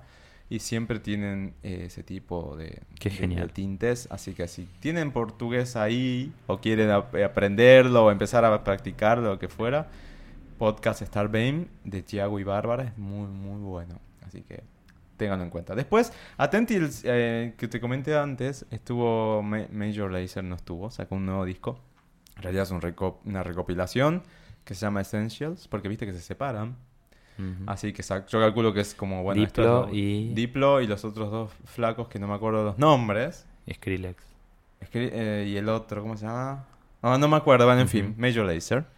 Eh, ya tienen, bueno, cada uno siempre igual siguió su proyecto personal. Sí. Ahora lo van a hacer de, de forma este, Completamente. completa. Pero sacaron un disco con 25 temas muy buenos. Hay dos que no podemos escuchar en Argentina por temas de, de derechos Copyright. y eso. Pero está, está, por ejemplo, Pablo Vittar, está Ariana Grande, Nicki Minaj, no sé, Ellie Goulding, todos los también, eh, Camila Cabello, que justo hoy toca acá en el Ujú. DirecTV Arena. Eh, nada, muchos temas. Y el tercer Atenti es para una película francesa, está en Netflix, que se llama No soy un hombre fácil. Trata de un flaco que es muy machista, con actitudes muy machistas, bastante agresivas contra las mujeres, que se da un golpe en la calle y despierta como un universo paralelo donde las mujeres son ahora las machistas, las que acosan y demás. Y él se ve enfrentado a toda esa situación de tener que depilarse, salir todo arreglado a la calle, porque si no es que criticado y sufre el acoso y es como... Sufre para- embrismo. Sufre embrismo. Eh, Ahí está, ¿ves? Es eso, entonces... Cosa que no existe para la gente que está buscando atacar el feminismo. Exacto. El embrismo no existe. Bueno, sufre embrismo, pero machista. Ahí. eh, está bueno para, y te hace pensar mucho. Yo calculo que si tienen a alguien en casa hetero y bastante machista. Eh, Háganle ver la película. ah, mira, está esta película. Eh, capaz que le va a servir un poquito para ver algunas cosas, ¿no? Así que atenti para No soy un hombre fácil. Mi psicólogo me recomendó ir a ver El pastelero de Berlín o El repostero de Berlín en el Arteplex.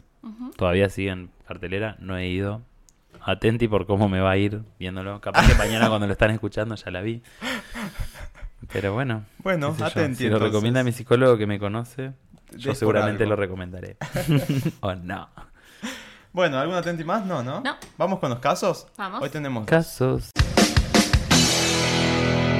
No me tengas compasión, Marta, por favor. Yo estoy preparada para la derrota, Marta. Yo he perdido tantas veces en la vida, Marta. Bueno, a ver las preguntas. Llegó el- la intelectualidad, llegó acá. No me preguntes por qué, pero esta sección se llama Marta te escucha en realidad. Por eso es lo de Marta y, y bueno, y es nada, Gasalla y ese personaje maravilloso que hacía eh, Marta Yo estoy Yolanda. preparada. Amamos. Y hoy, bueno, primero, manden sus casos a Sí. marta.jurassicclub.com o bien en jurassicclub.com. En el menú está el formulario para Anónimo. enviar... Dejar tu experiencia. Sí, exacto. Y vamos a ir leyendo uno por cada por, por episodio, como dijimos, porque quiero que se acumulen un par. ¿Surgió alguno en base a nuestro episodio de Fat Femme and Fabulous? Nos lo, lo mencionaron, ¿no? ¿Te acordás? En alguno que dijo de los ositos. Es verdad. Fuimos mencionadas. Sí. Como ositos. Como me muero. ositos. Eh, sí, el dijeron así. El a raíz de no sé qué del episodio de los ositos. Sí. Y salió Bueno. al aire. Fallé, ¿Eh? fallé como ¿Por qué? escucha de Jurassic Log, porque no me acuerdo de haberlo escuchado. Pero me parece que fue el último, ¿no? Sí, Ah. no fue la, la chica que Fue este el último. y- Sí. Sí. Igual hay algunos que todavía no, no leí, pero los voy sacando algunos, así que lo De la más o menos. No, y que tengan un poquito que ver, y este es como nuevito, Y también vamos a meter una actualización de Tadeo. Que justo pedimos en el último episodio. Gracias. Nos escuchó y mandó. Eso es, Ay, es sí, el genial. chico que tenía problemas con la feminidad de su novio. No, no Ah. era ese. ¿Cuál era Tadeo? Eh, no, el que tenía temas con un con Grinder que le- lo volteaban y al final no los Que veía. se, y- se enamoraba en 15 segundos, pero después, tipo, no, no concretaba. Exactamente. ¿Vos querés cuál querés leer? ¿El de Tadeo o el nuevo caso? Eh, el de Tadeo. Bien. Yo todavía, ese sí que no leí, vi Tadeo, dije, ah. Sí, Qué sí, placer. vamos con el de Tadeo. Vamos primero con la actualización de Tadeo. Bueno, vamos. Eh, update de Tadeo. Bien, dice, amigos jurásicos, ¿cómo están? Acá viernes 15, viernes, perdón, 1.45 AM, Ah. se acaba de ir un chongo. Bien, medio larguero, pero cumplió. Bueno, Larguero. Bueno, hay gente que le gusta la velocidad. sí. La saqué de Twitter porque hay que aprovechar todas las redes sociales. Muy bien, Levantó. Twitter. Bueno, Tadeo. Ay, Tadeo. Twitter en una época Nunca, era, Sí. nunca me pasó. era más fuerte que Grindr. Totalmente. Nunca me pasó. Veremos cómo sigue la cosa. Igualmente yo estoy con la primavera encima, Oh, sí. en pleno proceso de casting. sí, los, los va pasando Casting sábana. Casteando, literal. Los escucho siempre, me divierto mucho y me gustan los episodios largos. Vamos, Tadeo. Bueno, entonces no le gustan los largueros, pero gustan los episodios largos. Bueno, Decite, Tadeo. Y este va a ser un episodio largo. Sí. dice, no tengo ninguna consulta para hacerles por el momento, pero sí Ah. algunos comentarios barra pedidos. A ver. ¡Ay, miedo! Uy, porque uy, Tadeo uy. es bravo. Ah, ¿no lo dice, leíste? el primer pedido es que lo traten bien a Rob. Esto es porque le decimos a Namá. Sí. Porque quiere tirar a la nana por la ventana. Pará, pero yo lo... A ver, quiero explicar, porque no estamos haciendo un bullying Oh, con, sí. con no. Porque Rob, él, él mismo se, apro, se apropió, ay, me sale en portugués, se apropió Es de consensuado. Anamá. Claro. Él se apropió y claro. él la ama, entonces él, claro, él cuando es consensuado no pasa nada, digamos. Y a él le gusta que hagamos esa referencia, así que Tadeo, quédate tranquilo, Rob no sufre. Ahora no es que no, vin- no es que ahora Es como las películas. En esta película no se dañó ningún animal. ningún, Ningún animal ni brasileño. ningún brasileño. Eh, eh, no, a- no es que ahora no vino porque está llorando en su casa o porque no nos quiere ver. No, yo- vino porque después se fue a Pero no putanear. está llorando por hizo. nuestra culpa. Ah, ah, eso Si fue. llora, no llora por Yo no lo hice llorar. Yo lo dejé en su casa, tranquilo, cenado, vaya. Él fue, abrió Grindr No, y andás a ver en qué qué terminó no esto. sé Grindr o qué, yo no tengo nada responsable. Esa criatura es la mayor puerta de de su edad. casa, quizá. También. El amor estaba tocando la puerta. Nunca se No sabe pasa. dónde fue, pues. Bien, El vecino tiene que pedir una taza de azúcar y se termina llevando todo, todo. el paquete entero. ¿Viste Así que, que- volvió el, el meme del, Del paquete. del paquete? ¿Por qué fue? Ah, por lo del Audi, ¿Te compraste un Audi? ¿Qué es eso lo del Audi? No entendí nada. Yo, yo vi una Con- Audi y no entendí nada. Alguien puso un Twitter sobre... Ponele pausa al, al caso porque no, no Perdón. Contámelo. Ahora contamos esto y seguimos. Alguien puso un Twitter sobre eh, la ESI y apareció un tipo diciendo, eh, córtenla con, con decirle a los chicos que existen los homosexuales porque después pasa esto de que viene uno, te insiste, te insiste, te insiste, te regala un Audi y te terminas haciendo puto. Pero lo dijo en serio, tipo... Pará, ¿a Te lo juro. ¿A Te dónde? especifica la marca de auto. Entonces una le puso, che, contame a todo esto, ¿cómo anda tu Audi? Claro, por Y eso. de ahí salió como. ¿No me nada, el todo contacto? mundo, O sea- todo el mundo empezó como a decir, no, loco, estoy entregando el culo gratis, no tengo un Audi, no lo puedo creer. Bueno, nada, como- Mínimo un Audi. Ah, como no había entendido. el episodio Tiene Audi. que ver mucho con nuestro pedido diario de Sugar Daddy, Sí. que nunca llega. Yo no pido un Audi, pero un, un iPhone nuevo, que el mío ya es 7. El iPhone X. Está mal. No, no, no, yo de hecho hace poco tuve una experiencia muy una experiencia de primer de- cercana del primer tipo. ¡Epa! Cercana de cómo se dice cuando es por redes sociales. Ah, por eso me preguntaste si tenía garage. ¿Eh? No lo quiere dejar porque hay alerta de granizo, ¿viste? Tiene un Audi ¡pum! nuevo. casi, casi, lo pensé, pero no. Ah. Cuando hay plata y poder de por medio no es sano. Buah. Para- en fin, lo sí. del Audi fue eso. Y apareció Ah. este meme de, ¿te compraste un auto nuevo? ¿No? ¿Por qué? Por la palanca. Bueno, nada. Me encanta, Me, me da eh. mucha gracia ese meme. ¿Sabes Eh, cuál está diciendo, no? Lo veremos. El de, el de la película. Ay, eh, ay, ¿cómo se llama la película? No, no, no lo, no lo retengo. Me lo dijiste 10 veces y no lo retengo. Ya me olvidé de la película. Bueno, esta película del nene que se enamora del profesor. Que es amigo de su papá. Call me by your name. Call me Eh, by your sí. name. Chicos, y ahora se viene Atenti, se viene eh, Boy Erased. Creo que en dos semanas más. ¿Qué ¿De cosa? Voy Boy Erased. Una película. mm, Sobre un bullerista. ¿Eh? Boy. Este- no. Este es el meme. Lo dije rápido. Boy Er- Erased. Chico, Chico borrado. borrado. Está. eh, ah, participa como actor secundario Troy Sivan.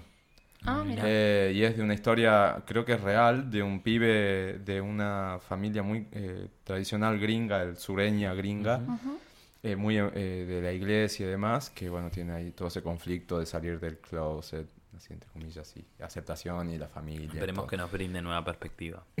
Sí, no sé, tengo muchas ganas de verla, sobre todo porque quiero verlo a Troy ahí. La banda de sonido ya va a salir en breve. Troy sacó el viernes un tema bastante, bastante lindo para la banda de sonido. Así que eso es un atenti disfrazado de, no sé qué estábamos, en el De caso de, Marta. esta, de, de Marta. Exactamente, así que sale en dos semanas, creo, la película. Buenísimo. Seguimos. Dale. Eh, Primero que no le hagamos bullying a Rob. Sí. Descartado a- porque no lo hacemos. Bien. El segundo pedido es que hagan un episodio especial sobre Levante en redes sociales. Lo tenemos en carpeta. Ay, sí. Está ahí preparadito, listo para salir. Hay hasta invitada de pensada. Uy, acá la lié yo. ¿Qué? Y por último a vos, sí, María Agustain. Así, grande me lo pone. Hace tiempo te pedí follow en Instagram y no me lo diste. ¡Ah! Qué feo. Pará, ¿te pidió la solicitud que tenés en el Instagram en privado? Ahora Ese ya no, entonces pero lo hasta tenía hace dos privado. semanas te- Así que dale, hoy metele así. vos que- seguí, vos seguí, vos seguí, Seguí dale, que te dale, dale, sigue. dale, dale. Dale, ahí arriba, arriba, arriba, con los abductores. Dale follow ahora que. que Arroba follow you Maru back. Botano, ok. Sí, bueno, perdón. Tengo mis momentos. O sea que Tadeo me sigue y yo no me di cuenta. Capaz, Probable. Qué miedo. capaz, capaz. O qué lindo, no sé. Bueno, y termina con un los quiero mucho, no paren nunca de hacer los podcast, uh, Posca, podcast. los podcast. Los podcasts. Besos. Flavio Posca. Gracias, Tadeo. Te queremos, Te Tadeo. queremos. Gracias por el update. Bueno. Seguí cogiendo, que nadie te diga que no podés coger. Ay, qué hijo de... Así, Bueno, que pasen. sos puta, Tadeo. Bueno, eh, yo leo este, el nuevo. Es Dale. bastante largo, pero me gustó, me parece que venía al caso. Vamos. Y dice lo siguiente, lo que sí no me acuerdo cuándo llegó, pero bueno, en fin. Es eh, Facu de Rosario, 34 años. Y el título, miren el título, 1,85, 90 kilos. Un papu. Dice, hola Jurásicos, soy Facu, rosarino de nacimiento y médico. Para que tengo que fiscalizar acá una cosita y comienzo de nuevo. Ahí está. Hola Jurásicos, soy Facu, rosarino de nacimiento y médico. No sé si les sirve el dato, pero soy de Géminis. ¿No sirve el dato? No Si tengo idea. estuviese Eva, sí. Depende ¿Qué, es qué nos va a contar, a ver. ¿Cómo era? Bueno, no sé. El resto se los debo. ¿Qué resto se los debo? El- el Ah, el ascendente. ascendente y La demás. luna, Ah, la- la- estum- estúpido. Bueno, no les voy a mentir, Que es no la primera... escuché, Eva. Perdón, Eva. Ay, Eva, tenés que venir para a explicarnos de Ofiuco. Consultorio astrológico. Eh, Ofiuco. sí, por favor. No les... Quedaste re traumado con lo de Fiuco. Y porque sí... Descubrió que Ofiuco tiene un emoji y está Por- como Sí, revolucionado. tiene un emoji Ofiuco. Vos pones Ofiuco y te sale hermoso. No, y además porque refuerza mi teoría de que de, de poca de poca de poca onda con el zodíaco. Viste que yo era medio escéptico en ese sentido. Y ahora menos. Eva me, tra- me, me transformó un poco, pero ahora es como... mm, Bueno, en fin. Contame más. No sé si le... no sé si les sirve el dato, pero soy de Géminis, ya dijimos esto. Bueno, no les voy a mentir, es la primera vez que escucho un podcast y los escuché en el último episodio de Desapego, realmente muy bueno. Me lo recomendó una amiga. Vamos. Sí, tuvo buena recepción. Deseo que me lean en el capítulo que van a tratar sobre el movimiento gordo y las relaciones como adelantaron en el último caso. A cambio prometo ponerme al día con los capítulos. Bien, estamos cumpliendo, así que cumpla. Más que caso, mi consulta tiene dos partes. Eh, bueno, dice eso. Uno, dice, no tengo inseguridad con mi cuerpo, soy un pibe alto y con, uno- y con unos morrudos 90 kilos. Eh, no, hago, no puedo hacer mucho la relación entre 1,85 y 90. No, sigamos, sigamos. ¿Es flaquito? No, No. Ok. es exacto como me gusta a mí, así que call me. Call me. Call me. No tengo inseguridad con mi cuerpo, Call soy, yo soy muy interrumpir la lectura, por eso tienen que leer los otros. Eh, no tengo inseguridad con mi cuerpo y soy, soy un pibe alto y con unos morrudos 90 kilos. Kilos más, kilos menos. Sinceramente hago poco deporte porque prácticamente no tengo tiempo. Pero me siento bien con mi contextura y de que si invento la barra me veo mucho, me, me veo mucho mejor. Ah, pará, ya está. Casémonos. Es médico. El tema es que estoy soltero ya hace varios... Ay, te olvidaste de poner varios qué? ¿Años, meses, Años. días? Bueno, Bueno. debe ser años, ¿no? Y caí en la rueda de Grindr, Happens, Ah, bueno, Craft y alguna otra. Ya sí no puedo. Bueno, es que sí, ¿qué vamos a hacer? Lo bueno de no tener tiempo es que no le doy tanta bola. Veo amigos que están conectados y pendientes todo el día, pero no es mi caso. Ahora, cuando las uso creo que 8 de cada 10 flacos me tratan de gordo. Me bloquean al toque o ni siquiera responden. Me tienen un poco hinchado esto todo esto. ¿eh? Justo hablábamos de esto. hoy. ¿Viste? ¿Qué les pasa a los gays que nos estamos haciendo daño entre nosotros? No me considero gordo y si así lo fuera tampoco me molestaría, pero la agresión sin razón es lo que me tiene cansado. Seguramente van a decir eliminar las aplicaciones y vivir la vida. Usted estaba por decir eso. Pero lo cierto es que con poco tiempo y horarios locos, Sí. poco puedo hacer para conflicto. conocer otros flacos en contextos, entre comillas pone normales. ¿Cómo habitar y ver como una necesidad el lugar hostil, no? Ay, ¿tienes siempre la palabra justa, Beltrán? Qué duro tener que asumir eso. La pregunta es esa. Sí. ¿Terminó ya la consulta? No, No. tiene segunda parte. ¿Qué Wow. hacemos? Leo todo y después... Contá, Sí, contá, contá. sí, sí. Y la segunda parte dice, esta va para mis amistades. Sobre todo para mis amigos ratas de gimnasio. Con todo esto que les cuento en el punto anterior, comencé a preguntarme algunas cosas y veo algunas actitudes de estos amigos como realmente mierdas. Ejemplo, dos puntos. Foto de abdominales al aire en el gimnasio y pool en el Insta. ¿Cuántos más hago? O termómetro de fueguito o fuego. O, O peor, estoy regordo. o peor, Sí. Comiendo un alfajor de arroz y frase gordeando. Claro. Dale. Ay, En fin, charlas que tengo pendientes con ellos, o capaz no, ¿qué harían ustedes en ese caso? Les mando abrazos, Facu. En el caso de yo los dejo saber que sean. Ya. Eh, el tema es, eh, más lo más fácil, a ver, no, no, no hay parte más fácil. A ver, a mí, Eh, a mí- vamos, vamos por la, parte. por la segunda parte que es la más fácil. A eso iba a decir, ¿ves? Si son tus amigos, los querés y no querés perder la amistad por una discusión de índole político-sexual. eh, Ignora. no, o interpelalos desde el humor, desde el enojo, enojate. Enojate, amiga. Em, entendé que no va, o sea, el orgullo machista nos enseña que cuando alguien tiene una postura distinta a la nuestra, por más esfuerzos de argumentación que haga, parte de la cultura machista es no correrte de tu ideología, o sea que tus amigos probablemente van a seguir pensando lo mismo o van a buscar alguna forma de justificar este comportamiento. No te frustres, porque así como en la película Inception, vos les estás planteando una duda que de no plantearla no existiría. Enojate, plantealo. Mm, Seguramente si son muchos vas a sentir como que, entre comillas, perdiste la discusión, pero las discusiones no son partidos de fútbol.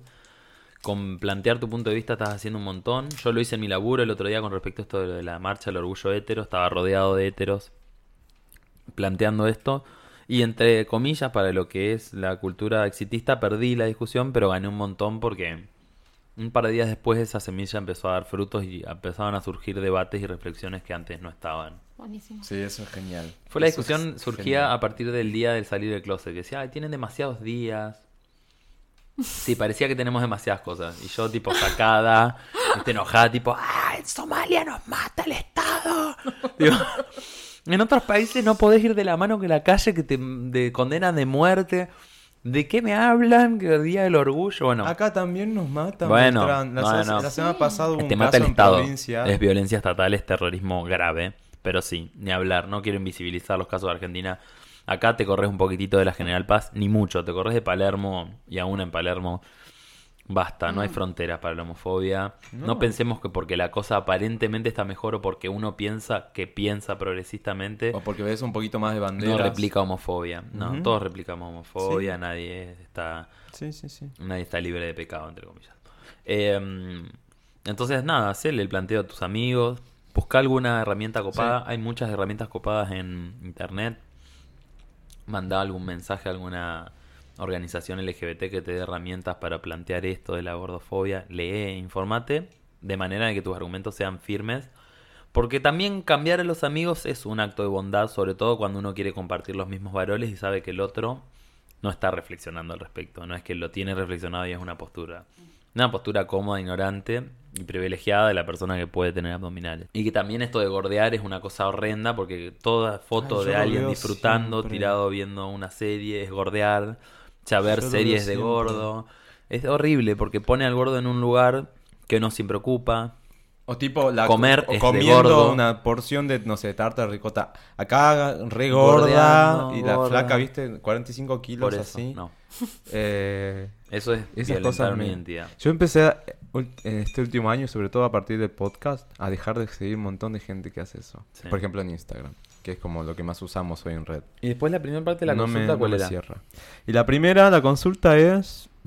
¿Cómo se banca mm, la hostilidad que recibe en Grindr? Sí, me parece que más ser un comentario. o bancarla. Claro, Em, porque dice que tiene poco tiempo, entonces como no tiene contextos normales, entre comillas, Claro. como para conocer a, a pibes. Está por salir una aplicación acá en Buenos Aires que se llama se va a llamar Unicorn, que va a ser como va a buscar atacar todo esta, este público de gente odiada y harta de la violencia machista de las de aplicaciones de Garche. Ay, amo. que ¿Quién la va a parece hacer? que va a ¿Es de estar muy buena. Sí, un conocido que no quiere dar su nombre. Parece Quiere que la, la- la aplicación te sea su propia marca. Y mm, Ay, yo quiero que venga a hablar un poquito sí, de sí, eso. cuando salga le voy a decir que venga. Que venga el Eh, anonimato, pero que venga. No, capaz que cuando, cuando salga sí va a querer dar su nombre. Ay, quiere dedicar a eso. quiero... La quiero Eh, usar también. Hasta que salga esta aplicación, que nunca sabemos si va a ser habitada por, por personalidades sanas, porque uno no puede asegurar no. que el usuario no recaiga en comportamiento. De hecho, Grindr hace esta campaña y sus usuarios siguen siendo igual Los de body de shamers siempre, y sí. fat shamers y de Bulineros. black, bullying, todo. Que, mm, que bueno, que, que habites el espacio con, con paciencia y entender de que si bien desde afuera puede haber respuestas súper nocivas, uno tiene que armarse de, de amor propio para poder mm, avanzar sin prestarle mucha atención. Si Exactamente. vos sos tan descartable para ellos, que ellos sean igual de descartables para vos. Y si vas a usar a alguien que eh, si no te sientas usado, vos también estás usando. Claro. De último es eso, ¿viste? O sea, usémonos Sí. entre ambos. Sí, qué sé yo, sí, es como a veces también decir, bueno, no ser tan duro con uno mismo y querer a veces también derrotar al amo con las armas del amo y, y no preocuparse tanto, pero cómo bancarla y qué decirte. Rodeate de... No sé, anda a lugares más horror, porque ya es, las corporalidades que uno busca siempre están configuradas por estándares sociales súper nocivos. Replanteate todo eso y probablemente termines en un bar de algún gremio con un evento gay súper Sí. disidente de izquierda que tocan guitarra y toman birra y, y tocan folclore gay y te encuentres con un gay, montón me de... muero con eso. Sí, te encuentres con un montón de identidades que en realidad son iguales a las tuyas y renunciaron a un montón de cosas y no van a, a boliches donde todos los cuerpos son, mm, viste, flacos marcados depilados, eh, Sí, sí.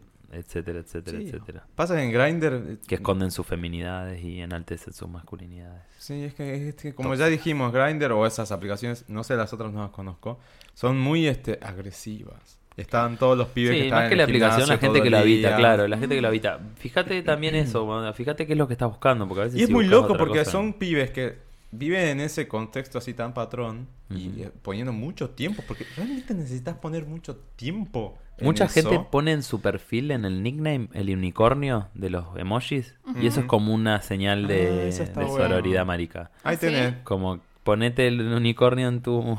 Animate, porque ahí hay que, hay que abandonar un Igual- montón de privilegios sí, de masculinidad. obvio. Pero es una señal, es una bandera blanca Pero yo lo a que, la a lo que veo en mi comentario a recién es, son estos pibes, ¿no? Que están tan patronizados, no sé cómo se dice, padronizados, patronizados, no sé. Eh, y se la pasan eh, tanto, eh, y ponen tanto tiempo en sí, en preocuparse y todo. Después están todos ahí reunidos. O sea, vos decís, puta, no sé Frustrados si también. Claro, ¿eh? eso, Frustrados no sé si porque no llega, entonces. nadie llega. Nadie llega, no lo dije yo, Eso. lo dijo Bimbo. ¿Ves? Bueno, pero eso mismo estaba pensando. Nadie llega. No- Entonces, no llegás, esa frustración no llegás. constante genera mucho odio a todo lo que sos. Y por lo tanto, todo lo que vos veas tuyo reflejado en los demás, lo vas a odiar con mucha más fuerza porque te va a recordar todo lo que sos. Sí. Ay, sí, es tremendo. Es Esa otra persona vicioso. gorda te va a recordar que también para el estándar social vos de alguna forma sos Es gordo un o, o lo serías si no te violentaras tanto el cuerpo y odias eso. Ay, Dios. Tampoco hay que fetichizar porque viste pareciera que es o eso o ser cazador de osos. No. No. Hay términos medios. por Enamorate de una cara, enamorate de un pelo como te gusta, lacio, De una charla. De una charla, de una postura ideológica, política, de que te gusten las mismas series en Netflix. Es más sano preguntar qué serie te gusta en Netflix si estás buscando novio que eso. Y si estás buscando pareja, y bueno, sí, los estándares van a ser súper fetichistas. Vas a buscar el cuerpo que te gusta, ¿no? Pero después en la cama tiene que funcionar eso, no es una foto del sexo. No, pero bueno. son- Tiene que haber se feelings. Tiene que complementar. ¿Viste? Pero bueno, qué sé, no sé si les sirvió. No sé si te sirve, pero la mejor respuesta ante todo esto es la reflexión. Reflexionate, repensalo, Ujú. pensalo con vos mismo, así como nos estás preguntando a nosotros, pregúntatelo vos mismo, qué estás dispuesto a, a renunciar de tu amor propio y a ceder por un garche. Sí, sí, No siempre lo vale. sí. Ay, los tiempos modernos, que Estas cosas hace Chaplin. cinco años no existían. No. Bueno, Oh, estas sí, cosas tecnológicas. Sí. Manhunt, que era peor. Manhunt era peor. Todas fotos sin cabeza, porque todos tapados. Ah. Super oda a la masculinidad. Acá chico de barrio común, cero drama, cero Pibe vuelta, cero pluma. ¿Qué es drama? ¿Qué es vuelta? ¿Qué es pluma? Decir Tranqui. que no, Tranqui. tranqui, de barrio. No, ¿De- sí, de- no, el resto... barrio? en- Todos somos de un barrio. Cero lío. ¿Entendés? Cero lío. Chao. Con novia, tapado. Re- aparte algunos que tipo acá bisexual, ultra tapado, súper discreto. Si te gusta, hablame. Y si no, no me hables. Bueno, la faraona hace mucho esto, no le voy a copiar. Sí, Sí, sí, Vean las, las reseñas de los perfiles de Grindr de la faraona, eso es muy Claro. divertido. Ay, Dios. En fin, bueno, hemos llegado al final de este episodio. Episodio 21, 3 horas. Yo pensé Yo que voy no a íbamos llegar a hacer muy tarde a la reunión. No te preocupes, ahora, te- ahora te digo algo. Eh, bueno, gracias por venir, Beltrán. Muchas. Muchas La gracias a es ustedes por hermoso invitarme. siempre tenerte. Tenés- Oh. A mí me, me encanta escucharte porque siempre tenés la palabra Ujú. justa. Así que espero que tengas muchas cosas para decir siempre. Porque de otro lado, el que escucha, porque yo lo hago ese ejercicio, me sirve muchas, mucho Sí. Bueno. Sos disparador de un montón de cosas. Agustina de acá. Quiero disparar Mónica. más gente. Mónica, Mónica necesita. Más gente. Quiero disparar más gente. Quiero que más gente haga esto. Porque hay un montón de gente que tiene cosas mucho más interesantes que yo para decir. ¿Sí? Que hablen, Bueno, hablen, hablen, referencialas. Hablen. Vos sabés que acá hay tipo, micrófono Habla, marica. disponible. Vos sabés que acá hay micrófono disponible. Si sabes Siempre. de alguien que tenga ganas, Mandá tu consulta a Marta y decir quiero estar en Jurassic Club por estas razones. ¿Y sabés cómo venís? Invitade. Eh, sí, invitade a full. Bueno, gracias por llegar hasta este punto. A ver, ya nos, nos volveremos a cruzar antes de fin de año, seguro acá. Y seguramente Y antes en algún momento. sea. Sí, por el amor de Dios. Además, te quiero ir a ver en acción en alguno de esos shows, performances. Y, y te tiramos cosas así, tipo, Te tiramos la bombacha, sí. Te tiramos bombachas de- brillantina. Todo, todo, todo, todo. Bueno, Agus, gracias. eh. A vos. Rob, gracias. Mentira. No, Oh, sí. Tratalo bien, que después nos castigan, loco. no espero que descan- No, no estaba en condiciones pobre. Te mando un besote, te quiero mucho. Te Rob. queremos. Sí, Posta obvio. que sí. Ah, hay que aclararlo, ¿viste? Posta que sí, a pesar de que te, ¿Viste? te hacemos un poco de bullying por Porque- ser brasilero, pero te queremos. No, no digas eso, después me van a denunciar. Chiste. Tadeo. Yo soy Luis María 86 en todas las redes. Yo soy María Agustín. Y nuestro invitado ya lo dijo, pero lo va a repetir. Yo soy Beltrán Orisberger y en las redes soy bel- arroba beltrán-h. Bien, perfecto. Yo soy Luis, se llama Agustín, es así. Esto es así. Somos Jurassic Love. Punto .com también en todas partes. Y bueno, gracias por llegar al episodio 21. Se viene episodio 22. eh, cae justo para Halloween. Vamos a hablar de que- miedos. Sí, el tema es miedos. Así que mándennos sus Ah, si tienen, consultas. si tienen casos, consultas, Estaría bueno. sí. Miedo Y- en general, ¿eh? Miedo tipo la cucaracha o miedo tipo A la muerte. el La- ascensor. Sí, el- el- lo que sea. Lo que sea. Vamos a tocar ese tema. No sé, a- si hay alguien que quiera venir a hablar, está perfecto. Todavía no pensamos en invitado. ¿Algún psicólogo? Sí, vamos a ver qué onda. Así que ya le anticipamos que, de qué viene el nuevo episodio. Obviamente vamos a venir disfrazados. Eh, Como hoy que fue de látex, los tres. estamos acá, todos con... En latexados. Igual En cuando latexados. salgan las stories vamos a ver qué tanto de cosas. Bueno, gracias de nuevo. Y bueno, nos vemos la semana que viene, si Dios quiere, ¿no? Eso. Hablen mal o hablen bien. Pero hablen. Y a mí me rebota. Y a ustedes les explota. Para, para, para, para, para, para, para, para, para, para, para, para.